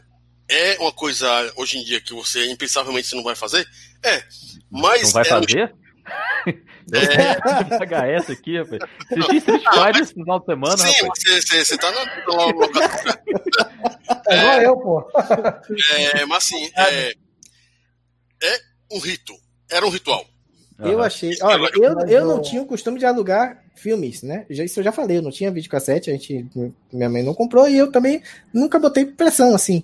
Eu gostava de assistir filme, assistia filme na TV, assistia na casa dos outros, fita que eu tinha alugado, mas eu não tinha esse costume de né? alugar filmes e gostei muito do documentário, que eu achei muito importante. É aquela coisa, mesmo eu- você não sendo muito, assim, um, um- um consumidor é, Assíduo. massivo, você go- eu gosto de documentários, cara. Eu tenho essa coisa por qualquer tipo de documentário, dependendo do tema, né? Se não for algo bem fugindo a, a- a assuntos que eu curto, então eu, eu gostei desse Cinemaria, mesmo não tendo vivido muito essa coisa de locadora de filmes, né? Eu ia pra alugar Aí- cartucho de videogame. Aí já, já imaginou se o pessoal de São Paulo fizesse é, uma locadora mania mesmo, de locadora de videogame? Por que a gente não faz, hein, demônio? Eu tenho vontade. Não, a, gente tem vontade, a questão é Dinheiro. ter dinheiro e visão de é, diretor. Que isso aí Cara, É, não é. Isso aí é, mexe É com complicado, coisas. né? Isso Mas- você- não é nem questão de ser cara, é, mexe com Claro. coisas que eu acho que ninguém aqui ainda tem capacidade, cara. Tudo começa com uma ideia. A gente que. O que a gente, o máximo, assim, você, né, bem, bem honesto, cara. O Hum. máximo que a gente conseguiria fazer é buscar as pessoas e buscar informações. Isso. E fazer aí, um- Mas assim, fazer edição, fazer. Cara, esse esse negócio, mano, isso daí é, é pra. É, assim, Cara, é é pra profissional, velho. edição é, Isso daí já é pra trabalho. profissional, cara. A porque produção. caso- Cara, produção eu acho mais difícil que edição, cara. Você- é- é que foi. A, ó, pra você ver, o meu ponto falho no, no- nesse seriado foi a produção. Entendeu? Uhum. Foi assim, não souberam pegar tudo que tinha e fazer uma coisa, cara, top. Entendeu? Acho que se embaralharam com tanta coisa. Exatamente. É, ah, cara, produção, sinceramente, é, é pesado, A velho. Uma, uma ideia primordial. Aí tem que unir quem manje dessas coisas, que queira participar, entendeu? Sim. É, mas aí, ó, aí envolve cascalho, ninguém vai trabalhar É de graça. É. É. Infelizmente, enquanto- a Lei Rouanet não, não tá legal. Mas ficar. Por enquanto, a gente, a gente não tá na. Quando ganhar na Mega Sena, aí É, a deixa eu ver se eu ganho. Se eu Mas é uma ideia. Assim, fica a Não, ideia aí é. pra quem quiser, né? Eu ainda quero Se fazer ganhar- no meu canal um vídeo documentário, uns 40 minutos, talvez, se eu conseguir um dia. Não, a É, gente tinha das aquele locadoras de plano. Resende, cara. A gente não tinha o plano? A gente não tinha o plano de fazer das locadoras locais, eu procurar É, aqui, eu, né? É, eu, eu- eu- é, mas assim, uma coisa, galera, isso, eu- isso eu vou ser bem, bem sincero também, ah, façam rápido. Uhum. Porque eu fui, eu, assim, quando eu falei que as pessoas estão vivas, eu tô falando sério. É sério. É, há duas semanas atrás, o cara que era dono da maior locadora daqui de Santa Rita, que é a hora que, que a gente alugava, faleceu. Não, E eu tava, eu tava buscando, eu tava buscando informações com ele. Cara, um cara, gente finíssima, ia lá pra bater papo. Então, Uhum. assim, eu, eu ainda consigo colocar algumas coisas, sabe? Assim, se eu quiser escrever um Sim. artigo, alguma coisa assim. Mas, cara, já vídeo já não dá. Sim, já porque o cara já foi. Aí, não. Fotos antigas dessa, dessa locadora. Você falou isso aí, cara, e, e, recente eu fiquei sabendo também de uma coisa bem trágica. O cara que era o dono da locadora maior que tinha aqui também morreu. E eu fiquei não, sabendo não. por acaso, eu conversando com meu primo, que era amigo dele. Sério, cara? Aí eu falando na locadora, ele falou, não, só que ele não morreu, assim, não foi doente, ele foi assassinado. Eu falei, caraca, puta, cara. cara é... Eu falei, caralho. É, disse que a pessoa estava devendo a agiota, alguma, alguma coisa assim, e não foi só ele, foi a filha. É, sério? Caralho, não, aí é pesado. Não. Aí o cara, eu não queria mais entrevista com ele, não. Aí eu falei, pô. Não, entrevista com esse cara, não. Mas aí eu fiquei, não, mas aí eu tá fiquei, tá louco, aí eu fiquei na dúvida, será que é verdade? Eu falei, pô, aí eu fui pesquisar, mas não achei nenhuma informação, velho. Procurando notícias, Aí eu também não, não conversei com o meu primo de direito, tava bebendo também, não sei. Pô, será que isso é realmente ah, é, é, totalmente ah, o que ele ah, falou? O Alex, o Alex quer fazer coisa de risco, não dá. mas, mas é, cara, recentemente também, é, a maior locadora, uma das maiores locadoras mais antigas que tinha em Resende, chamada Megaton, o filho do dono morreu de câncer, cara. Você vê. Era um cara que eu poderia chegar e perguntar as coisas. Tem mais é. papo. Não, não, galera, se você parar pra pensar, as locadoras que a gente jogava é coisa de 30 anos atrás. Nós já estamos com uns 40 e, e né, daqui a pouco 40 ela vai pra pedrada. Então você bota 30 anos para frente. Você entendeu? Assim, é, é, coisa que tem que ser assim, para quem for fazer, para quem buscar, cara, Sim. tem que ser agora. Porque, é. assim, é sério. Porque a partir do momento, assim, se a pessoa chegar a, a né, infelizmente deixar a gente aqui, cara, como é que você vai buscar informação? Sim. É, tanto é que o pessoal do que fez lá o Omelete, vocês podem ver, não é entrevista do cara, é, Moreno é entrevista do cara que fez a Polivox ou coisa do tipo. É o jornalista que pesquisou isso, tá falando. É. Quer dizer, é, e se contar, claro, que também tem aquela coisa da cultura brasileira de não decorar, de não se dar valor às coisas Exato, antigamente. Exatamente, tem esse grande ponto aí, Daniel. Ah, quer dizer, assim, é, uma coisa que, que o Júlio vai fazer e é válida é justamente isso. Júlio, vou fazer, faça entrevista grave e monte o vídeo. É muito mais fácil. É, claro, você, é. Agora, tipo, se a gente fosse fazer a locadora do Brasil, é, a questão é, é, a produção em si, conhecer as pessoas. Não, a gente tem que começar a fazer uma coisa pequena para treinar é. e ver depois o que, que dá. Justamente. Cara, para fazer é... daqui, só ganha na Mega meu. Que aí... Não, não, é justamente. a gente começa pequeno, a gente começou com revista. A gente uhum. outras coisas. É, tem que ser assim. A gente Sim. não pode partir para um, pra ah, vou fazer um documentário, né? E eu gostaria também, cara, de também contribuir para a parte histórica da minha cidade, cara. Eu gosto da cidade, eu gostaria Sim. de ter. De, é, é, Júlio, Júlio quer ganhar a chave da cidade. Eu tô, tô só, aí, ó. Mas eu ganho algum financiamento da prefeitura lá. Olha aí. Senhores, quarta pergunta. Cada episódio trouxe uma boa quantidade de informações e que as mesmas se interligavam de forma interessante. Ainda assim, cada episódio passado ficou aquele é, é, aquele ar, né? Que faltou alguma coisa, né? Que no caso a gente até falou um pouco a respeito disso sim, mas é, o, o cara pode fazer dos episódios que ele assistiu, né? Ele pode citar o que ele sentiu que faltou, e o resto do pessoal aqui, Alex e o Júlio, podem, tirando já o que já foi citado, o que é que vocês viram nos outros episódios que acha que faltou? Porque se um resumo assim bem básico. Vai lá, Carlos. Então, cara, assim, o que eu acho que faltou foi isso mesmo, uma, uma produção mais elaborada, linkando uh, as coisas, ou apresentando mais informações, abordando melhor as, as pessoas envolvidas, né? O que, que realmente ela, assim, por mais, vou, vou dar o um exemplo de novo da, da Rebeca. É, por mais que ela tenha ganho lá o, o campeonato específico, o que, que ela representou efetivamente no meio gamer? Eu acho que uhum. isso que não ficou muito, sabe? Eu acho que isso que não ficou muito, muito claro. Entendeu? Não é, não é questão da, da dilatação, não é questão de nada disso, cara. É a questão, é justamente isso. Um outro exemplo, eu acho muito. que até eu, deve, eu esqueci de comentar antes, mas é bom que já encaixa agora. É justamente os pirateiros. Uhum. Eu não sei se vocês comentaram, né? Que, que os caras. É, os caras pegavam. Até, até. Não sei se vocês sabem dessa história. É, vou dar uma. Infelizmente, eu vou dar uma de sui aqui. Mas assim, a, a, própria, você sabe que a própria Rebeca ela criou a coleção dela é, através de, de, de, pirataria? Sim, a gente, é, eu tava lendo aqui na internet que ela... É, então, assim, é uma coisa interessante, assim. Naquela época ainda nem. Engenharia reversa, né? Naquela época. entendia. Ela era cloneira, né? Cloneira Ela era pioneira, assim, ela teve a primeira, primeiro full set pirata. Isso é aí. Que ela fez, que ela que baixava, né? Ela que fazia. Uhum. Olha só, ela fazia a placa, fez o sistema para fazer o. Se eu não me engano, assim, a quem cópia. souber melhor, né? Fez o, o, Pegava as ROMs e fazia a placa e colocava ali no, na fita e, e fez o full set dela. então, assim, eu acho que. Né?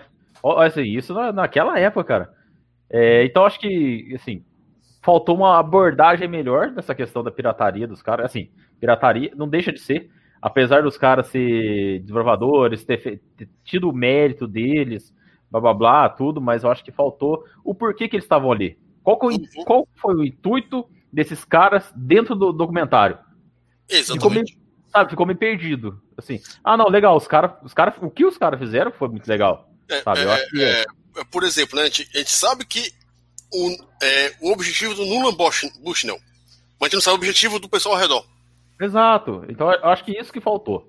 É o meu ponto, meu ponto crítico aí ao documentário. Mais pra frente você vai ver, Carlos, no episódio que fala sobre o Game Boy e isso também. O cara que, que hackeou o Game Boy, né, pra uhum. inserir um jogo 3D. Que depois, né, foi um hack foi lá pra, pra Nintendo. E é, é, não, é, aí ele trabalhou para fazer Star Fox. Esqueceram de ah, falar que ele, ele, se casou com, com a filha de, de um dos dirigentes da Nintendo. Ah, mas, é, mas começou porque ele, é... ele abrindo o Game Boy lá para descobrir como funcionava e conseguiu fazer um jogo 3D. E aí os caras da Nintendo ficou impressionado com o que ele conseguiu fazer. Um jogo em três dimensões, né? Pro Game Boy. Chamaram o cara lá e aí, tipo, em vez de fazer o jogo pro Game Boy, os caras já tiveram a ideia de fazer, né? Ele também acho que parece que foi um dos idealizadores para o chip FX. É ele chegou assim, né? ele queria Bom. fazer, ele, é, é, resumidamente, ele fez uma engenharia reversa no Game Boy para mostrar para a Nintendo que era possível fazer jogos 3D. Chegou Sim. no Nintendo, é, eles acharam que iam levar para a Nintendo, e a Nintendo chegou e falou assim: não, seguinte, você vai pegar essa, essa ideia aí e colocar para rodar no Super Nintendo. Aí ele descobriu que o Super Nintendo não tinha possibilidade de pegar e fazer é, jogo poligonal. Aí chegou lá e é, conseguiram desenvolver com a ideia dele o Superfx Dizem algumas lendas que aconteceu a mesma coisa com o Phantom System, né? Hum, você não acredita não. acredito nem a pau. Isso é, isso é, é, é história de lenhador. lenda lendária? Opa. Lenda lendária. Vai lá, a Alex e Júlio agora. Ah, não, não, Carlos, não, Carlos, Carlos ainda tá. Oi? Não, pode continuar. Não, não, foi... não pode, é, pode ir. Cortei tanto ele que ele já. Ah, não, nem é, já nem a gente já falou do que, do que faltou.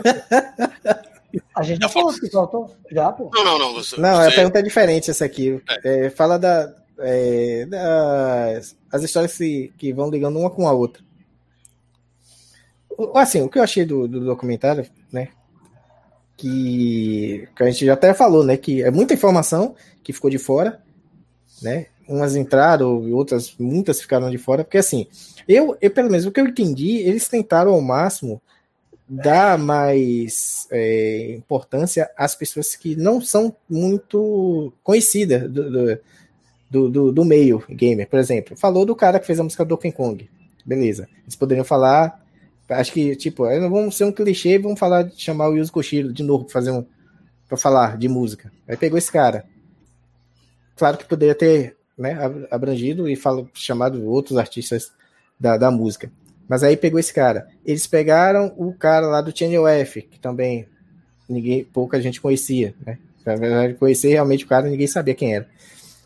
E a, aí tem a parte do é que o Júlio falou do Final Fantasy, que ele ficou muito batendo no Final Fantasy, mas aí por que, que eles bateram muito no Final Fantasy? Pelo que eu entendi. Porque falaram do cara, do criador, do artista que criou o universo do Final Fantasy, dos é desenhos, é, né? Isso foi bacana. Apesar que o artista do Dragon Quest é o Akira Toriyama, né? Mais Sim, famoso. mas aí é mais famoso. Então, os caras vão pegar, né? O jogo é tão conhecido, mas assim, será que todo mundo sabe quem é o artista?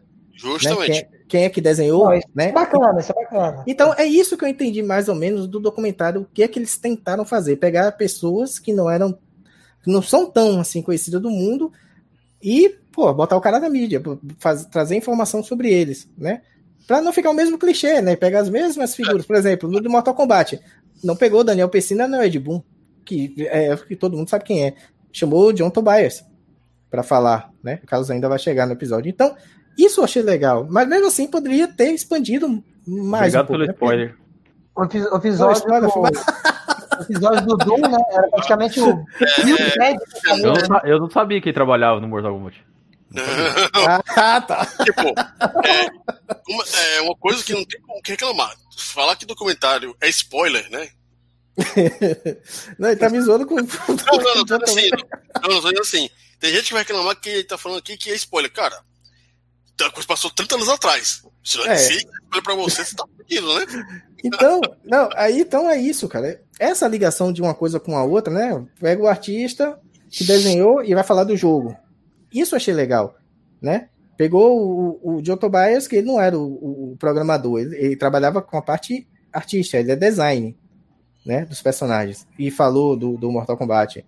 O Street Fighter, por que, que falou da a parte de luta? Porque pegou o cara que desenhava os cenários Olha, a gente já sabe quem é que produziu as músicas de Street Fighter, a gente sabe quem é o produtor de Street Fighter, que é o Yoshi Okamoto no início, depois virou aquele outro cara lá doidinho, que eu esqueci o nome agora, que saiu da Capcom. É, esse... Yoko Ono. Quem? é, aquele cara lá da BGS. Yoshinori. Yoshinori, isso. Então, mas, que bom, quem fazia os cenários? Ninguém, assim, tirando lá, se você ver os créditos do jogo, você vai ver o nome do cara lá. Então, aquilo foi legal, ele falando, né, que ele tirava foto, ia nos lugares e tal, para fazer as referências que ele tinha para fazer os cenários, que o cenário do Honda era numa casa de banho, que era algo muito comum no Japão. Então, pô, isso eu achei legal. Achei isso bem da hora. E, e igualzinha, tipo, a gente passar pro Júlio, o cara que criou o Star Fox. Quem é que sabia? Sim, pois é. Eu, sabia. O, o, cara que começou então, lá fazendo engenharia isso, reversa no Game Boy. Pois é. Pra poder botar um jogo 3D e acabou, né? Indo trabalhar lá e fazer o, o, o jogo, né? Tirando o, John, o Tom Kaliski, que é o, né? O arroz de festa que a gente já conhece. Então, muitos ali realmente eu não conhecia. Poderia já ter lido o nome, sim, beleza, mas não vou gravar, porque não, gravar nome é foda. De, de, de, ainda mais se for alguém que realmente que faça algo que realmente curta, né? Então, esse é o ponto positivo da, da, da série, foi essa, essas ligações. Ah, não citaram ah. o Hideo Kojima, hein? Sim, por que será? Não citaram o Hideo Kojima, que só for ficar famoso depois de Metal Depois, exato, é. Esses jogos não. antigos, ele não, não tinha fama, né? Antigamente ele era um japonês como outro qualquer. Não, Sim, mas Snatch. Snatch. Hã? Hã? Snatch. Ninguém jogou também Snatch. É, quem é que jogou Snatch? Quem jogou Metal Gear do Nintendinho antes mas do Metal Gear? Quem jogou Gay Blade, né? Também. Não. É. Você tá querendo inculcar uma coisa que você acha que é irrelevante, que não é tão irrelevante assim, quando é coisa assim que não é tão relevante, que é relevante, que não é relevante. o cara do Gameblade foi assim, o cara do Gameblade foi assim, já que eles estavam focando nessas pessoas que são, é, como é que diz, praticamente desconhecidas, o cara do Gameblade entrou, mas assim, a, a, o que eu entendi dali foi mais a questão realmente do cara ter perdido o jogo, perdido o código-fonte, perdido todas as cópias do jogo e tá, e tá procurando. Foi burro. Mas acho, foi burro, Não. exato. Mas será que ele poderia fazer isso com, um, por exemplo, você criou um jogo e perdeu tudo, né? É, tá você não, você está aqui no Brasil. Está aqui, está no Brasil. Inventar, eu perdi, fez um jogo em 1994 e perdi. Inventar, e perdeu tudo, isso. É, você sabe que vocês... Porque no final mostrou uma coisa, que aí no caso é o ponto. Uhum. Não foi nem a perca do jogo, não foi porque o jogo é coisa de, de, de LGBT é que a como se diz, existe uma união, uma comunidade nos jogos eletrônicos, que é o ponto Sim. que alguém Isso. achou a própria Ali, aí é, é o gancho, aí é o gancho. A questão da rede social, né? Da, da, da, da, da internet, união. da união, né, gamer, para começar, eles começaram uma caçada, né? Para tentar achar esse jogo em algum lugar e passando informações. E é capaz de ele achar alguma cópia, né? Já que ele tinha, né? Ele se perdeu na mudança, então, vai aqui. Então, esse é o que eu achei, mais ou menos, dessas ligações, né? Lá, Júlio, sua parte. Cara, eu já falei, é parte do RPG que eu achei que faltou. Não, mas é... é, justamente falei, para não falar dos é, outros episódios. Ah, dos outros? Cara, dos outros, no geral, eu gostei bastante, sabe? Eu não vi tanto. É, sabe, acho que quase nada me desagradou. Talvez o fato também que o Sui é, comentou também no vídeo dele, que faltou, digamos assim, uma cronologia, é totalmente nada linear. Mas isso foi uma escolha estilística, né? Mas para quem não entende, vai ficar perdido. A gente conhece, sei lá, 90% de tudo que mostrou ali. Então a gente consegue colocar cada coisa em seu real período. Mas ali, para quem não, quem não é da indústria, quem não, quem não, quem não é entusiasta como nós, hum. às vezes vai ficar assim boiando, cara. É, foi isso que eu falei pra ele. É. Deve é. colocar meus créditos na, nesse vídeo aí. Ele, é, colocar, é. Safado. a gente falou lá no grupo, tava lá conversando, né? Eu falei, cara, um dos grandes problemas desse vídeo, né, do documentário, é que você não tem uma limitação temporal. Isso. Ah, falou do. do aquela BF, ah, falou do último. Sim, quando foi lançado? É, não falou. Eles não falam, eles não falam o ano. É. Aí você fica, ah, fala do campeonato do Street Fighter 2, depois fala é, da briga dos consoles. Sim. Como? Que ano Quando? foi isso? Só fala é, do campeonato o, lá do, do, da SEGA, que foi em 94. Focaram isso. mais na, na, questão emotiva, que realmente emociona, cara. Quando eu vi o Yoshitaka Mano desenhando as artes lá do Final Fantasy, aquilo quase que eu chorei, cara. Porque eu sempre fui fã desse cara desde 1994, quando comprei Final Fantasy VI e tinha um manual com a arte dele. Então, eu tentava uhum. desenhar aquela arte. Então, quase que eu chorei naquilo. Você vê, o foco foi a parte emotiva, não foi a Sim. parte racional é, instrutiva da parada, entendeu? Acho que foi, essa foi a escolha. Então, talvez seja isso. É um ponto fraco, mas ao mesmo tempo é um ponto forte pro quesito emoção, que atrai mais pessoas. A emoção atrai muito mais público do que a razão. E outra Sim. coisa, não repete a informação, né? Traz é. coisas novas. Uhum.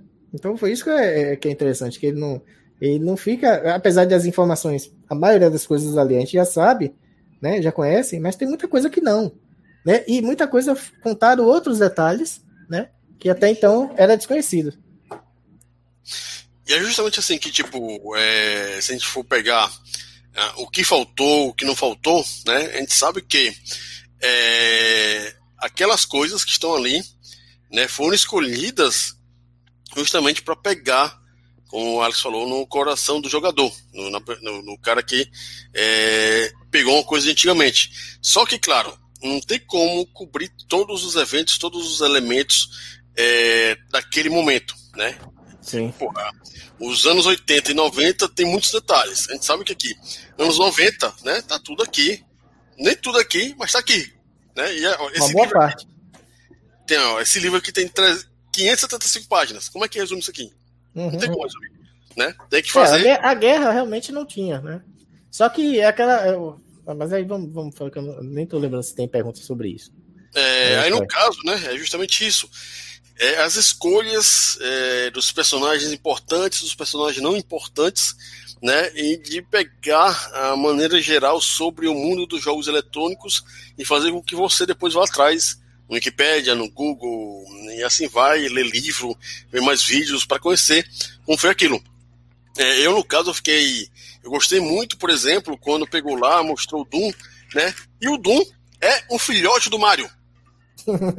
Porque é, o John Camarque, né? Que é, é para mim é mais foda que o Don John Romero, muito, né? É, que foi o cara que criou basicamente a, o side-scrolling pro PC. Se não fosse ele, não existindo quase nenhum jogo hoje em dia.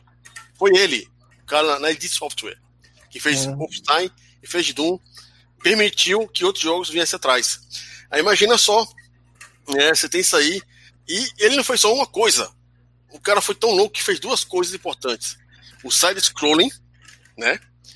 É, que aí permitiu você ter uma tela suave no computador, né? Uma, uma técnica suave no computador. E outra coisa, se não fosse ele, a gente nunca teria jogado Street of Decay.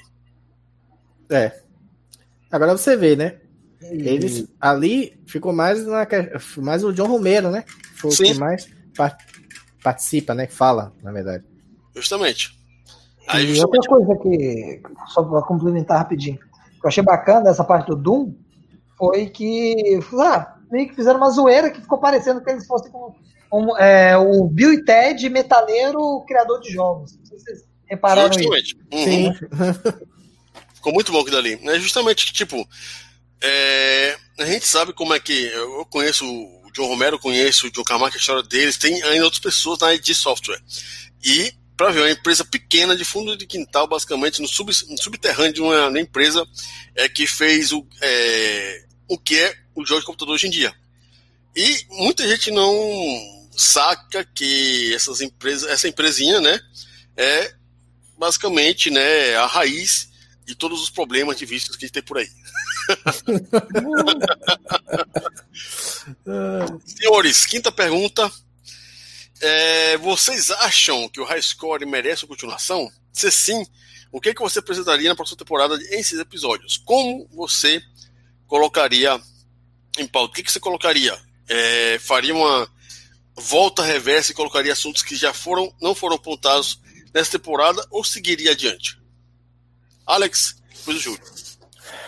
Cara, eu acho que ia ser um misto de, das duas coisas, cara. Primeiro, eu acho que eles poderiam, não sei de que forma eles iam continuar. Não, você. Que dava, já, já que dava, porque já que ele termina em 1994, teoricamente, né? Com o lançamento de Doom e o campeonato lá da SEGA, 94 teve outras coisas também, né? Eles podem mas continuar. Não, não, é linear, eles podem fazer coisas é, mais antigas. Isso. É então eles não, podem. Ele, no caso, eles fecharam duas gerações. É. Sim. Eles podem tratar deu... de outro tempo, por exemplo, a trilha sonoras desde o início. Dali, não, acho que do episódio 1 eles podem ainda entrar, ainda falando ainda sobre alguma coisa do, do dessa geração. Tanto pode, eles podem se aprofundar mais na, na, na, questão musical, né? Já que ficou muito raso a questão da, da de, de, de, música, né? Do trabalho musical num jogo. Que aquele cara ali falou, pô, Donkey Kong, que música do Donkey Kong tem? Tem uma musiquinha bem simples, bem singela e os efeitos sonoros. Mas, porra, a gente sabe que a, Game Music foi, evoluiu, então eles poderiam né, trabalhar mais num episódio sobre Game Music, né? Hum. Falar mais, né? Ia pegar vários artistas, a é, Yoko Shimomura, essa galera de peso que a gente tem aí. E aí sim, eles poderiam continuar o quê? Entrar na geração dos 32 bits, né? Que eu acho que é o é, eu acredito que é o que eles vão fazer agora né, nesses episódios novos, né? Saturno, PlayStation, né? 3DO talvez entre no, no, meio, não sei. Mas assim, eles tanto podem fazer isso, entrar em outra geração, como eles podem continuar. Eu acredito que eles possam também continuar nessa evolu é, é, continuar na mesma geração e trazendo mais informações, coisas que ficou de fora. Mas eu, eu realmente acredito, se for ter uma nova é, temporada, com certeza vão entrar agora nas 32 bits, cara. Entrar em Sony, vai entrar na guerra entre Sony e Sega e Nintendo também, com o Nintendo 64, e aí a gente já sabe, né? Se tiver mais uma temporada vai ser isso, né? Dos 32 e os 64 bits da Nintendo. E talvez uma, a, a geração do, do, do PS2 e, e Dreamcast. É o que eu imagino. Beleza, vai lá, Júlio. Eu acho que sim, deveria sim ter uma continuação, né? Explorar a questão sonora, porque realmente a parte sonora ela é tão importante nos dias, nos dias de hoje. Né? Temos esse show de, de videogame live, explicar sim. como tudo isso começou até os dias atuais. Acho que seria uma, uma coisa bem interessante. Um, um, episódio totalmente dedicado a isso, aos principais compositores, né? Dos jogos. Tem vários aí excelentes Poderia até trazer o Xota na cama. para falar desses. Desses conceitos. Né? Cama, né? Não, ele... só para falar da parte do conceito, né? Do ele... que a Game Music Sim, se tornou. Mas aí chama o Talarico, porque o Talarico, ele é um. Além de fazer esses concertos, ele uhum. é um uhum. produtor original. O Xota na cama, ele faz cover. Ele é, pronto. produz exatamente jogos, músicas para jogos. Ele toca sim, sim. É, isso é cover. Ele é então, um cara da nossa cidade, é um moleque. Uhum. Já não, por exemplo, um Tommy Talarico, ou, aquele Chris. E o Koshiro, é, e o é, Koshiro, Motorhiro. Motorhiro. Concordo com o Rodrigo Ramos. Hum? O que o Rodrigo Ramos falou? Dedicar a temporada completa ao Zibo, pronto. Ah, tá. É, é. o Soda nacional, porra. É, é. É, é, o GDLK Brasil. Mas, Mas aí, é... aí, o Gordostil também falou um negócio interessante, 32x, que eles, por isso que eu tô dizendo, eles podem ainda voltar continuando sobre essa geração e falar do que não foi falado. É, o Ed, os Ed falando de mídias, mídias, é. cartucho, depois a mídia, mudança pro CD e o isso, hoje, que não entendeu? tem. Já fala direto do Night Trap, né? Que é um jogo em CD. Pronto, acabou. É. Na, na, verdade foi é, videotape, viu? Videotape, depois, é. Depois, depois mudou. E não, não citaram a parte da violência, não citaram nem Splatterhouse, mas tudo bem. Também. E nem 30. É porque Splatterhouse não entrou. É porque a coisa do, é da, da, violência foi. É japonês, do... mas foi lançado nos Estados Unidos. Foi por não, causa da, da, da, CPI, da, CPI da violência. Mas acho que Splatterhouse também entrou nessa, nessa Não, não mas Splatterhouse não entrou porque no caso é desenho animado. É, só foi o Mortal Kombat que era digitalizado ah, tá. e, o, e o Night Trap que era filme. Mas, Isso. inclusive, até Seres no, no Splatterhouse 2, não tinha classificação etária ainda, de 92. Uhum.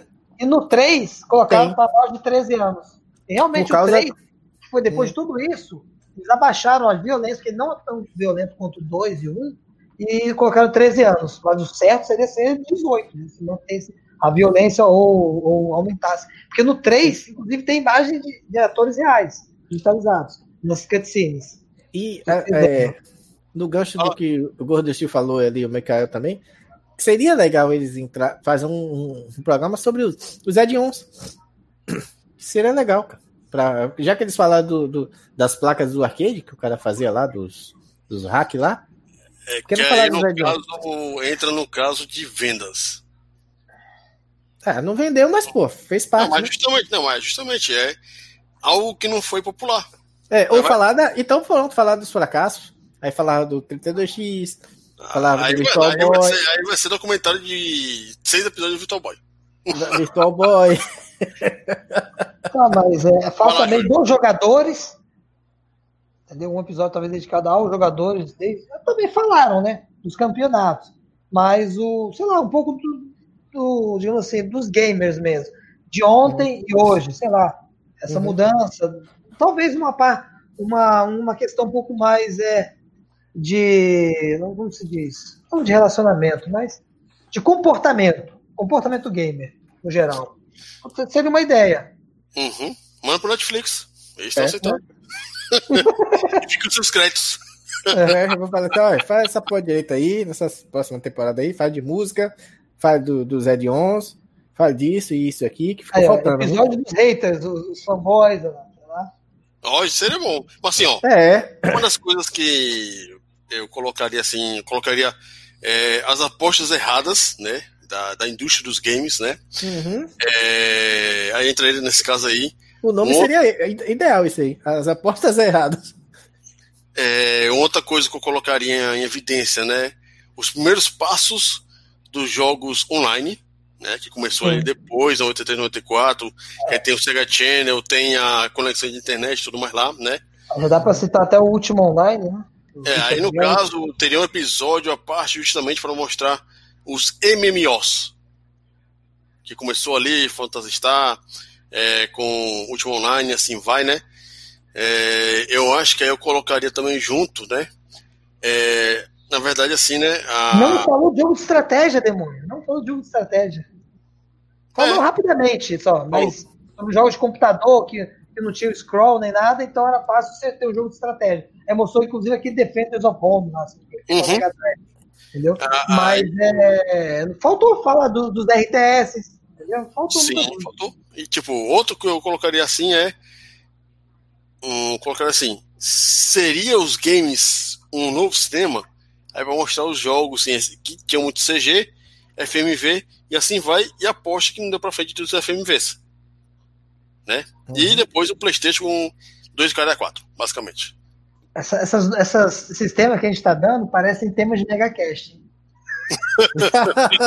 é, anota aí, Demônio. Anota tudo para a gente fazer megacast dessas coisas. Vocês já não foram, né? É. De quem é... isso aí? Vamos aí para a sexta pergunta, para acabar aqui, né?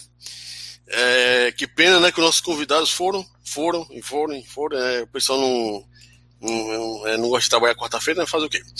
Ideia ter a sua opinião no geral sobre o documentário. Indique outros é, sobre quaisquer assuntos que você acha interessante. Outros documentários que você viram aí no Netflix, na Amazon Prime ou no próprio YouTube, né? Que o pessoal é, faz upload de muita coisa assim do tipo, né?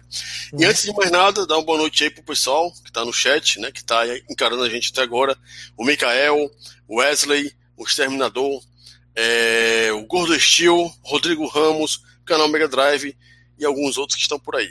Né? é, Skywalker e André Eckel. Muito obrigado pela audiência de vocês, né? é, não precisa mais compartilhar, que já está no finalmente mesmo, né? Então já pode deixar de compartilhar. Esperamos vocês sexta-feira no Mega Play, né? E domingo no Mega Cash, que a gente vai ter um assunto para falar que a gente não sabe ainda. Então vai lá, Alex, Júlio, fala isso aí, né? Fala o, o, o, os, os, o Fábio Simão também tá no meio aí. É, fala aí o que você é, achou no geral do documentário, né? E os outros documentários que vocês assistiram por aí e podem fazer suas dispensas. Bom, eu vou, Alex. Ah, vai primeiro? Então vai, tira, tira pau ímpar. Para ímpar. ah. vai, vai lá, vai lá. Vai, vai, vai. Já, já tá dormindo aí? Zerion. O carro que você limpa. É... Mas é. Cara, eu achei que no, no geral, como eu falei, a parte que eu não gostei representa aí 10, talvez 10%. Então, é, isso quer dizer que é um seriado re, recomendadíssimo, né? Não, vão lá, assistam, tirem suas próprias conclusões, né? E realmente curtam e tentam, caso tenha dúvida, deem pause e procurem na Wikipédia. Não é não, demônio? É, Wikipédia, né? O... É, Ou no Google, é, tá aí, o Google para isso. Né? Wikipédia, né? mal dizer, no Google. Você coloca. É, eu estou em dúvida nisso aqui, quando que foi lançado, Justamente. e época é. que saiu, pausa e procura.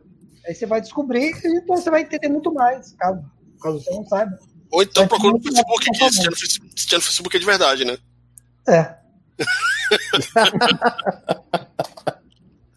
e no mais é isso. Eu acho que vale a pena. Pretendo talvez fazer um vídeo também falando disso, né? Eu dessa vez vou dar créditos pro demônio, que ele falou o negócio da cronologia. Não fui Sui. É, não foi o Sui, foi eu. o pessoal me copiou é na cara dura, cara. Foda. Sui, vai ficar gravado aqui que você. É, eu fiz a observação que faltou temporalidade no, no, no, no GDLK e você foi lá e copiou na cara dura no seu vídeo. Seu safado. Nem pode dizer que fui eu, safado. Já foi nem, os, nem os créditos pro demônio. Mas se puder indicar outros documentários, né? Isso. Tem vários, cara, tem vários. Tem aí, eu até comentei, para quem gosta de musculação, fisiculturismo, Pumping Iron. Não sei se alguém gosta disso aí. É do Arnold Schwarzenegger da década de 70, esse documentário. É interessante para você ver como é que funcionava é, as pessoas que malhavam, que praticavam fisiculturismo, alterofilismo, né? Quer Acho que eu assisti esse documentário. É, literalmente, é, se, você, se, você, gosta de gente é, com catuaba no corpo, você é. assiste o documentário. É aquele que é, não sei o que lá, úmido, músculos de aço, um negócio desse? É pumping iron, quer dizer que você tá bombeando iron, sabe? Sei lá, bombeando ferro. Ah, não, que eu assisti um foi um do Arnold, bem antigão, é que, aparece no, que aparece no Feringo. É, o, o, parece o, o, o, o, o Ferrinho. O Ferrinho. Isso. Então é esse mesmo. Estão fazendo aquela competição do Mr. Olímpia, né? Isso, é isso. interessante, sabe? Mesmo que você não goste de musculação, eu acho que como registro histórico, ele é muito bem feito. Esse documentário. Sim, eu, eu assisti esse. Tinha, eu gosto de documentário, cara. Muito bom. Tinha no Netflix, sabe? Tinha no Netflix. Era bastante bom. A gente já falou também dos outros documentários de videogame, então vou falar de videogame agora. Eu acho que ele foi pro Prime, se eu não me engano. O Prime? Acho Pode que ser. ele foi pro Prime esse do Arnold, se eu não me engano. Tem o documentário que o Alex falou, né? Cinemania, e tá no, no Prime. Tá no né? Prime, esse tá no Prime. E vale a pena, muito bom assistir. Vale muito a pena. Vale muito a pena. Temos também um documentário para quem gosta de black metal, não sei quem gosta aí, Until the Light Take Us, é um documentário de 2008. Fala lá daquelas problemáticas lá da, na época que eles queimavam a igreja lá na Noruega, né? Eles entrevistam realmente as pessoas das bandas, tudo. É bem interessante para quem quer conhecer aquele período lá, quem gosta de heavy metal, vai, talvez vá curtir esse, documentário. Temos também um documentário chamado In the Search of Darkness, que tem lá no. É um documentário sobre filmes de terror dos anos 80. Fala, esse, esse documentário é totalmente cronológico. Começa em 1980 e vai até 1989. Todos, todos não, né? os filmes mais famosos, eles vão tratando de tudo que aconteceu até 89. E aí é um documentário que vale muito a pena e tem lá no Darkflix. Outro documentário que tem no Darkflix, que é sobre filmes, é o documentário Electric Boogaloo, que é um documentário que fala daquela, daquela empresa que produzia vários filmes, né? Um deles foi, inclusive, o Missing in Action, que é o famoso Braddock, que ficou hum. conhecido através da, da Canon. Canon Filmes. E, cara, é muito bacana esse documentário também, que explica desde o início da Canon Filmes até, até quando acabou, né? Vai falando um pouco de cada filme, de quando eles lançaram, muito interessante. Para quem gosta dos filmes que passaram na sessão da tarde, Irmãos Bárbaros, não sei se alguém assistiu esse filme na SBT, é da Canon Filmes também, né? Era uma cópia descarada do Conor Bárbaro italiano, a versão italiana tosca, mas é engraçado. E que mais? Outro documentário. Cara, tinha um documentário antigo também que falava de heavy metal, que eu lembro que tinha nas. Acho que era a decadência do mundo ocidental, uma coisa assim, só que falava de heavy metal. Eles entrevistavam o pessoal do, do Aerosmith, é, Fester Pussycat, se eu não me engano, Motorhead, Megadeth. Isso é um documentário da década, início da década de 90 para a década de 80. Era bem interessante, pena que eu não estou lembrando direito o nome. Mas nas locadoras sempre tinha, na parte de documentário, tinha esse filme aí. E acho que no mais é isso, né? Se eu lembrar alguma coisa, eu comento mais tarde. Mas muito obrigado a todos, né? É, Para quem acho que todo mundo deve conhecer meu canal, né? É Cronos Chiarini. Hoje eu lancei um vídeo aí de, de detonado no CC do, do Zoom, que eu vou também lançar na, aqui na comunidade Mega Drive como formato de Mega Detonado. E é isso. Quem quiser, dá uma, dê uma passada lá. Muito obrigado, galera. Valeu, Júlio. Vai lá. Alex, o cara mais cabeludo da comunidade Mega Drive. Bom, no geral eu gostei muito do, do, documentário, cara. Eu achei foi bem legal. Eu assisti, né? eu, eu tô assistindo a segunda vez agora, mas a primeira vez que eu assisti, eu fiz a maratona, né? Louca. Comecei umas 11 da manhã, ou foi 10 e pouca da manhã, e terminei umas duas da tarde, foi quando acabou. Assisti todos os episódios na sequência, né? Porque tenho, essa, esse, eu esse, esse probleminha, que eu começo a assistir, não, não paro. Eu tô de férias, então tô com tempo livre, então assisti essa porra toda logo de vez. Eu curti, cara, eu curti muito, principalmente porque eles deram, né, deu essa, esse, esse espaço para, né, essa galera que não é tão reconhecida ou tão conhecida, né, né não é tão falada, né, só para quem realmente pesquisa que vai saber sobre esses caras, como o artista lá do, do Final Fantasy, é, os caras que criaram lá, o, o, o, criador do Channel F, que a gente só sabia, só sabia do Channel F, mas do, do criador, não sabia quem era. É... Então, cara, a, a informação é, é, bem legal a forma que eles trazem a informação. Claro que faltou muita coisa, né? Como a gente já falou. Com, o Carlos está até aqui, ele, ele falou, é, os caras pegaram muita informação e não souberam, né, dividir, né? Eu acho que até souberam, mas eu acho que, é, como a gente falou, acho que na, é, eles enxugaram muito, né? Acho que tirou muita coisa, talvez, que eles até tinham é, a pretensão de colocar, mas aí, lá, na edição acabar, acabou ficando de fora, né? Mas assim, eles poderiam ter feito, ter colocado mais informações e, sei lá, botar 10 episódios na primeira temporada. Não sei se eles não quiseram, né? Isso para, sei lá, com medo, não sabia se realmente ia fazer o sucesso que eu acho, eu acredito que tá fazendo, né? Acho que a série é boa, tá, muita gente tá assistindo. E talvez aí tenha realmente. A não ser que também é aquela coisa. Lançou agora, vai lançar uma outra temporada, né? Netflix costuma fazer isso com, com as suas, os seus seriados de documentário. Né? Então, eu curti, realmente. Tem coisas que. Sim, de informações ali que por mim não precisava ter, e coisas que precisava ter e faltou. Mas quem sabe, numa segunda eles vão, né? É, trazer essas novas informações. Então, é, a, a dicas, dicas de, de, de, de, documentários que eu tenho. É, como o Júlio já falou, a, aí eu já, também já falei da, daquele Cinemania, né? Que é muito bom. Ô, Alex, só rapidinho. Você chegou a ver o documentário do, da escavação arqueológica do. Enfim, vi, vi esse. Esse, esqueci de citar. Cita ele aqui. É, esse é. Como é o nome dele mesmo? Esqueci. Ele saiu da. Você viu? Era da Netflix, ele saiu, cara, eu acho. Eu assisti, mas eu não me lembro o nome. É... Que mostra lá o Tranca, né? Criando lá o ET, tudo. Sim. Ah, documentário. Deixa eu ver o nome dele aqui. É igual o Tranca, aquele cara, né? ah, documentário ET, documentário. Vai lá, continua aí, que aí no caso você é. vai se lembrando. Onde eu é, aqui. é Game Over, o nome do, é Atari Game isso, Over. Game Over, isso. É, isso também é bom, cara. Bem, bem legal. Bom, só rapidinho, rapidinho. Apesar que fala um pouco, né, sobre isso, né? O cara é maluco, né? Um desse documentário do Game Over que mostra que não foi o ET que ferrou com tudo, né? Todos os foram escavar, foram enterrados. Não, você vê que fala isso no, no, no nesse documentário, pô, do, do, do da, desse, o GDLK. O cara do otário, ele fala, né? Que ele pegou o jogo na loucura, disse que conseguia fazer em cinco semanas, fazer um jogo do, do ET. E aí ele vai na loucura e produz a porra do jogo uma merda. Steven Spielberg, mais louco ainda, aprova o jogo, diz que tá bom, e os caras produzem o jogo e dá a merda que dá. Só que aí realmente aí abriu caminho para outras empresas ou para outras pessoas começarem a lançar jogos. Não só isso, na verdade, acho que isso foi junto com, com a questão dos caras que estavam fazendo coisa do arcade também, não foi isso, Daniel? Que abriu Sim. precedentes para qualquer pessoa pra... produzir jogos. Não, assim, produzir jogo já, já é, para arcade é o cara ter uma placa e programar o jogo. Isso aí é independente. No Só que é...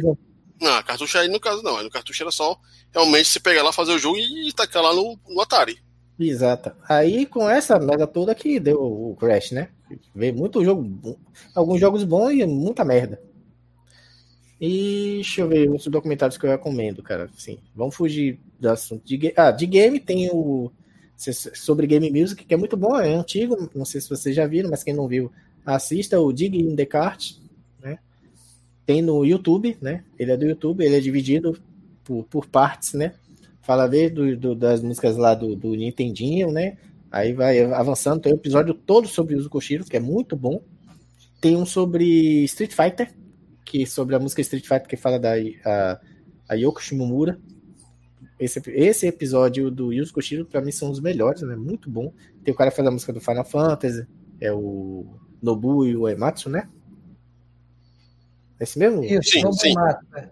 Pronto, tem, ele aparece lá, ele fala também. Então, esse documentário é muito legal, tá lá no YouTube. Então, qualquer um pode assistir. Diga em Descartes. É... Deixa eu ver outro. Ah, tem um Netflix, né? Para quem curte artes marciais, tem um bem legal aqui que é o Lutas Ancestrais, né? Que fala de um cara. É, até ele, é, ele é ator, né? Ele, eu esqueci o nome dele. Ele fez Cap, é, Capitão América. Ele é o vilão do Capitão América Guerra Civil.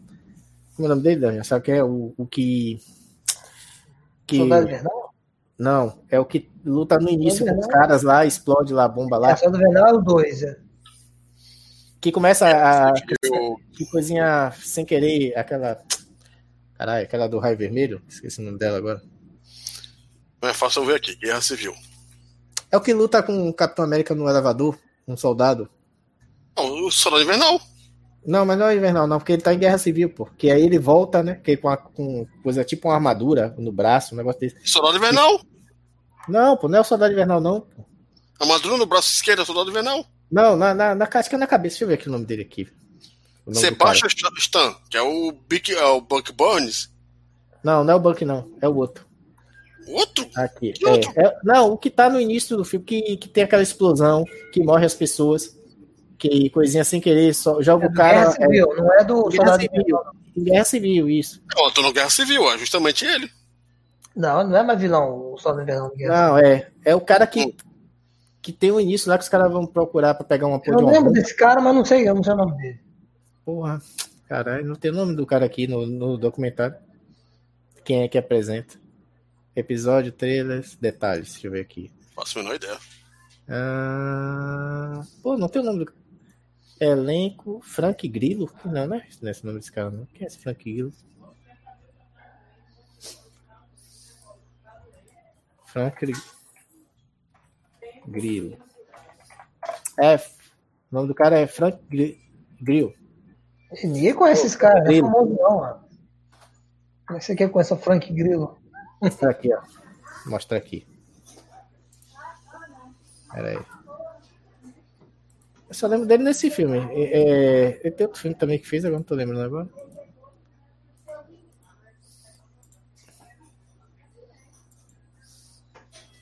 Tá lembrado dele? Que ele vai tentar pegar o Capitão América primeiro no, no, no filme do Capitão América, que tem uma briga dentro do elevador. Ah, eu lembro dele no filme, mas eu nunca tinha visto esse cara. Né? É, ele que apresenta o, esse, esse seriado, é, Lutas Ancestrais. Ele vai em vários países, né? E apresenta é, o estilo de luta nativo. No caso, ele vai na, na Tailândia, é, vai na vai no país da África que mostra uma luta africana lá.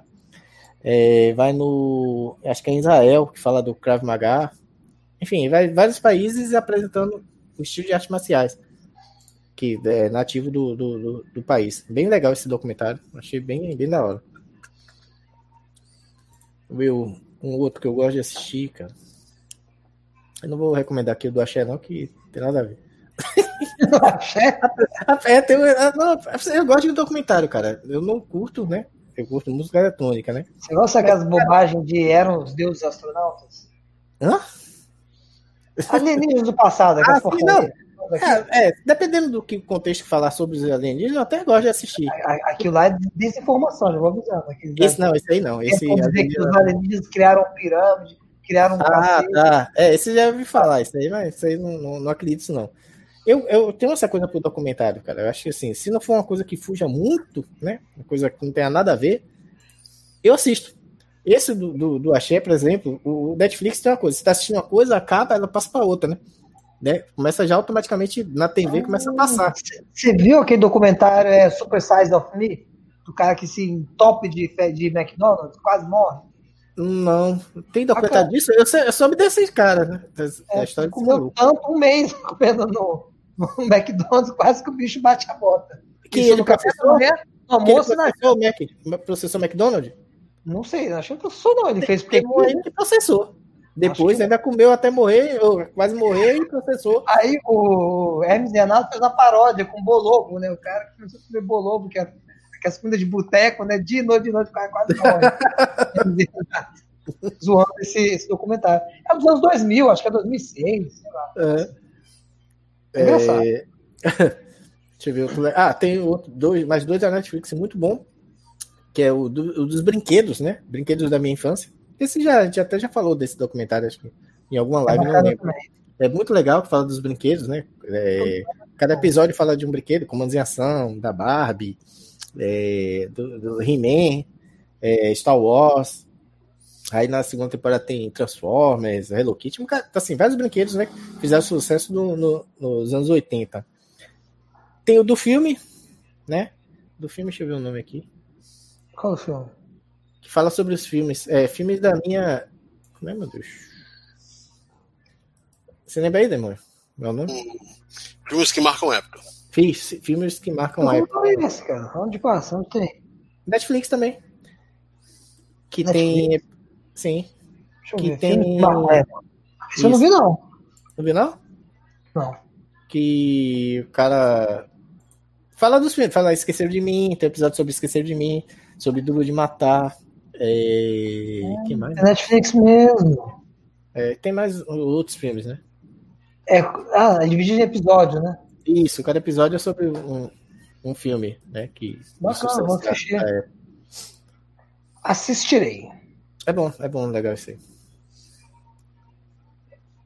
Ah lá, o Daniel botou lá, filmes, filmes que marcam época. Tem documentário. Peraí. Tem documentário também do, do Play Gay? Não, aí é só vocês que devem estar produzindo aí. Outro sobre games famoso, mas assim, é, acho que talvez você ache no YouTube, né? Que é da Discovery, aquele. É, como é que é? Lembra o nome, Demon? Aquele da. da, da, da Ultimate Discovery? History of Video Games? Não. A história dos videogames, não? Esta, é a história do videogame mesmo, né? É, ué, isso aí.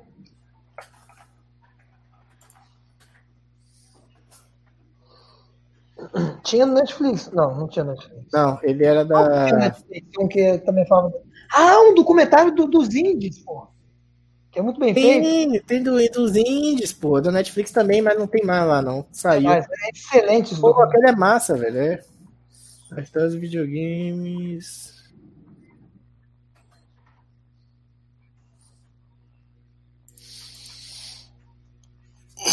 Então... Isso, acho que é a história do, video, é a história do videogame, a história do videogame, isso. ele tem. É da Discovery. É, tem lá no YouTube, cara. Se não me engano, tem todos os episódios lá no YouTube. E um dia desse tava. Inclusive, essa semana tava passando ele no, no, no canal mesmo, que tava mudando de canal. Aí eu, eu vi lá o, ele passando algum episódio. Acho que são esses, cara. Não tô lembrando mais de, de nenhum. Os outros que não tem nada a ver com, com doc, tem de comida, street food, que eu assisto também, acho legal. o cara vai viajando e falando das comidas locais, né? Tem o episódio Ásia, depois tem o episódio Brasil. É, Douglas, saiu. Não tá mais lá, não. Na verdade, tinha outro também do, do Netflix, não sei se vocês lembram, que era do, do cara que era recordista em. É, qual era o jogo, meu Deus? Donkey Kong. Acho que era Donkey Kong. Sim. Que aí foi roubado por um outro cara, que na verdade o campeão mesmo era um lá, e o outro cara foi meio que. Acho que teve alguma máfia. É, o Mikael falou ali, ó. Cadê? Isso, isso, é isso mesmo, Mikael. do Donkey Kong. Tirou também. Não tá mais no Netflix, não. Mas tem o streaming. Baixa no streaming e assiste. É, o streaming é, Esse é, do, é, do recorde, o, o cara tá falando dos recordes de, de fliperama, acho que eu ia assistir, mas acabei não assistindo. Tinha Netflix. Tinha. Né? Esse, Bom, dos indies, tudo tá lá. Então, senhores, é, no caso, né, sobre a, o documentário, ele foi bem interessante na sua proposta, naquilo que ele foi proposto. É, é algo para chamar a atenção realmente do pessoal que é mais alegre do assunto.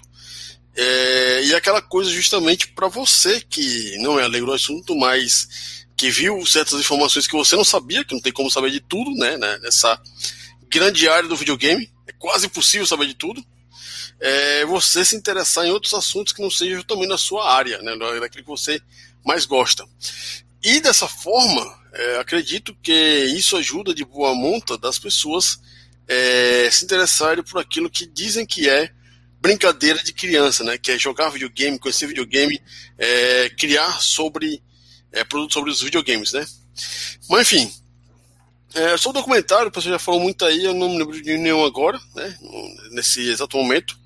É, tirando um que eu achei muito interessante, que foi é The Corporation, que, se não me engano, estava até no, na Amazon Prime, que fala sobre a questão da, das corporações, né, como elas foram criadas e como essas empresas são entidades com pessoas e vivem para sempre. E a gente não, é a gente que se fode, né? Mas é isso. Cara, The Corporation bem interessante, eu assisti ele em 2007, se não me engano. É, e vale a pena. É, é um conceito bem interessante para entender como é que funcionam realmente as leis para as empresas. Né? É a única coisa que eu posso citar realmente agora. Mas é isso, senhores. Estamos aqui no final de mais um Hora Locadora, é, é, junto com o Hyperdrive, né? O Hyperdrive faz, faz tempo que a gente não faz algo parecido. E temos a Hora Locadora que a gente tenta fazer toda quarta-feira, né? Para justamente ter um assunto para falar acerca aqui é, nesse momento. Então, senhores, 22 horas e 9 minutos, né? então está na hora de se despedir. Quase duas horas de, de live. E agradeço a todo mundo que apareceu agora, né? Que teve aí até agora, chegamos a um pico de 21 pessoas. É, esperamos vocês aqui também nessa quarta-feira que vem, que talvez a gente vai fazer alguma coisa de Dark. Se não, a gente vai outra coisa, né? Que daqui a pouco. Eu nem sei o que, que é Dark, então nem. É, é, que o pessoal não deve ter nem se lembrado mais da série. Vai outra coisa, se for o caso. É, e domingo tem o Mega Cash, é, o assunto a gente vai ver daqui para sexta-feira. É, e sexta-feira tem aí o Mega Play com o Alex e ou com o Mac, né? A gente não sabe aí como é que vai ser a, a divisão das tarefas aí para sexta-feira agora. Bom, até falar sobre isso, mas para terminar aí. Então, é, é isso basicamente, né? As notícias de hoje. E esperamos vocês aí nas sextas é, nas quartas, sextas e domingos. Oh, Alex, fala do ah. projeto do Watcher. Isso, vou falar. Amanhã vou fazer uma live lá na de live, que eu tô realmente sumido uma cara lá, não faço nada lá de live. Então já vou chamar a galera para amanhã, por volta das 8, 9, eu não sei ainda, vou confirmar com o Watcher, né? Que a gente fala uma hora, ele chega uma hora depois. Então, Eu vou perguntar ainda a ele que, que hora mais ou menos a gente vai fazer. Mas acredito que entre 8 e 9 horas a gente vai começando lá um, uma live lá na de live sobre um projeto que eu tô fazendo de arcades. Né? Arcade de A a Z, que a gente vai, vai fazer em ordem alfabética, né? Aí amanhã é episódio da letra A, logo, lógico. E a gente vai falar de quatro jogos né, com a letra A. E aí, e assim por diante, né? Depois B, C, D. Como é que vocês escolhem os jogos? Vocês, ah, vamos, quero falar, cada um escolhe um jogo? É, mais ou menos isso. A gente pega assim, é, tá, é, tá, dando mais é, tentando pegar jogos assim, não assim muito batido. Claro que vai ter jogo que realmente, bom, chega a letra S, impossível a gente não vai falar de Street Fighter, né? De, de, de arcade. Ou ele, Mortal a comunidade Mega Drive, não, pra gente ter isso guardado, porque ela vai se perder. Eu vou, eu vou tentar fazer restream lá no, no, no meu. Eu tenho um canal lá no YouTube, só para deixar guardado. Ah, não, sim, pode ser também. Eu, dizendo, eu não sei se eu não. Porque eu tava tentando fazer restream um dia aqui, teste, não tava indo. Não sei que diabo foi que, foi que deu. Eu consigo de boa. Aqui não eu... consegui, não, cara. Olha, com a teste de 1 mega de upload de Resende, eu fiz restream. Não, não era. YouTube é... e live. Ah, bem, bem lembrado, Jorge. Era pra gente começar com é, jogos com, com let, números e caracteres especiais. Bem lembrado, cara. Então a gente vai depois vai inserir esses aí, ou bota por último, falar com, com, com, É porque a gente já definiu isso aí, mas bem lembrado, né? 1945, né? Isso é verdade. É, como é que disse? Eu não, na verdade não estava indo, ele não, só estava transmitindo pro The Live e não estava indo pro YouTube. Mas claro que eu fiz errado, Jorge. Tem o Amit, né? Coisa do Amit se interessa. e, e sexta-feira, que vai ter o dia do Mega Play, eu não sei como é que vai ser. Aqui na área parece que vai ter uma manutenção. Da, da parece não, vai ter, já está confirmado o de energia já entrou em contato com todo mundo aqui. Dia 28, que é sexta. É, da energia, de energia daqui. Vão desligar tudo, né? Fazer uma manutenção, não sei o que, é que eles vão fazer. Coelba, e, né? É, da Coelba. E eu não sei quanto tempo vai ficar sem energia.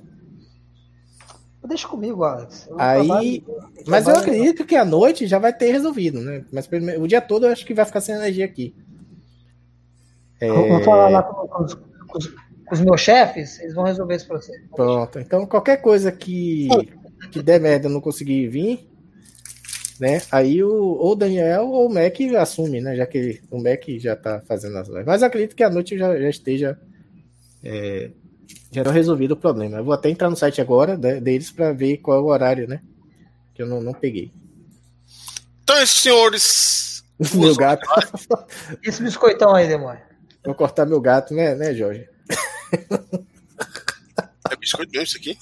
É biscoito, pô. É biscoito bolacha. Biscoito cara, recheado. É engraçado esse negócio da energia, que é uma coisa que eu não tava sabendo, cara. Eles, é, a companhia de energia aqui, teve um dia que ficou faltando energia várias vezes, né? Aí eu peguei e liguei. Como eu já tenho uma treta com eles lá, já, já tive uma treta aí que uma vez queimou o computador daqui e eles pagaram, que eu falei, ah, queimou o computador. Faltou energia, quando voltou, puf, queimou a porra toda. Aí liguei, no mesmo horário, eles viram que realmente teve um problema aqui na área, mandou um técnico aqui, o cara veio aqui, abriu o computador, viu, aí queimou. Cara, trouxe, trouxe uma fonte velha pra testar. aí eu dei lá, queimou, é, realmente queimou. Faça orçamento aí, né? E, e mande pra gente. Faça três orçamentos. Eu peguei, fiz os três orçamentos, fonte de potência real, acho que deu mais 500 reais. Eles me pagaram, beleza. Aí, eu, aí né, tem um dia que deu problema de novo recente, eu liguei de novo.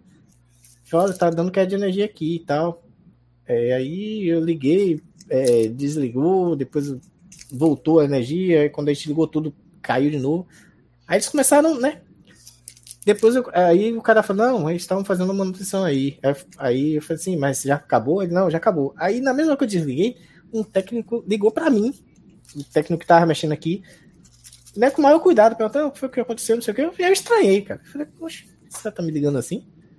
Aí depois me ligou de novo, a menina da Coelba mesmo me ligou, né, dizendo que já tinha é, resolvido o problema. Então eu, eu fiquei, que porra de, de preocupação é essa? Os caras ligando pra mim, é? Aí eu não tava entendendo, né? Aí, na semana passada, eles vieram aqui, o pessoal da Coelba, com para saber, porque a gente não tinha lembrado. Meu pai, uma vez que quando meu pai, antes de falecer, ele ficou de home office. Ou oh, home office, que. É, home care. Home care. Pô, home care. home office, eu tô com home office na cabeça, que eu vou voltar já semana que vem. Ficou de home care, né? E aí usava aparelho, né? Pra ajudar a res, é, respirar.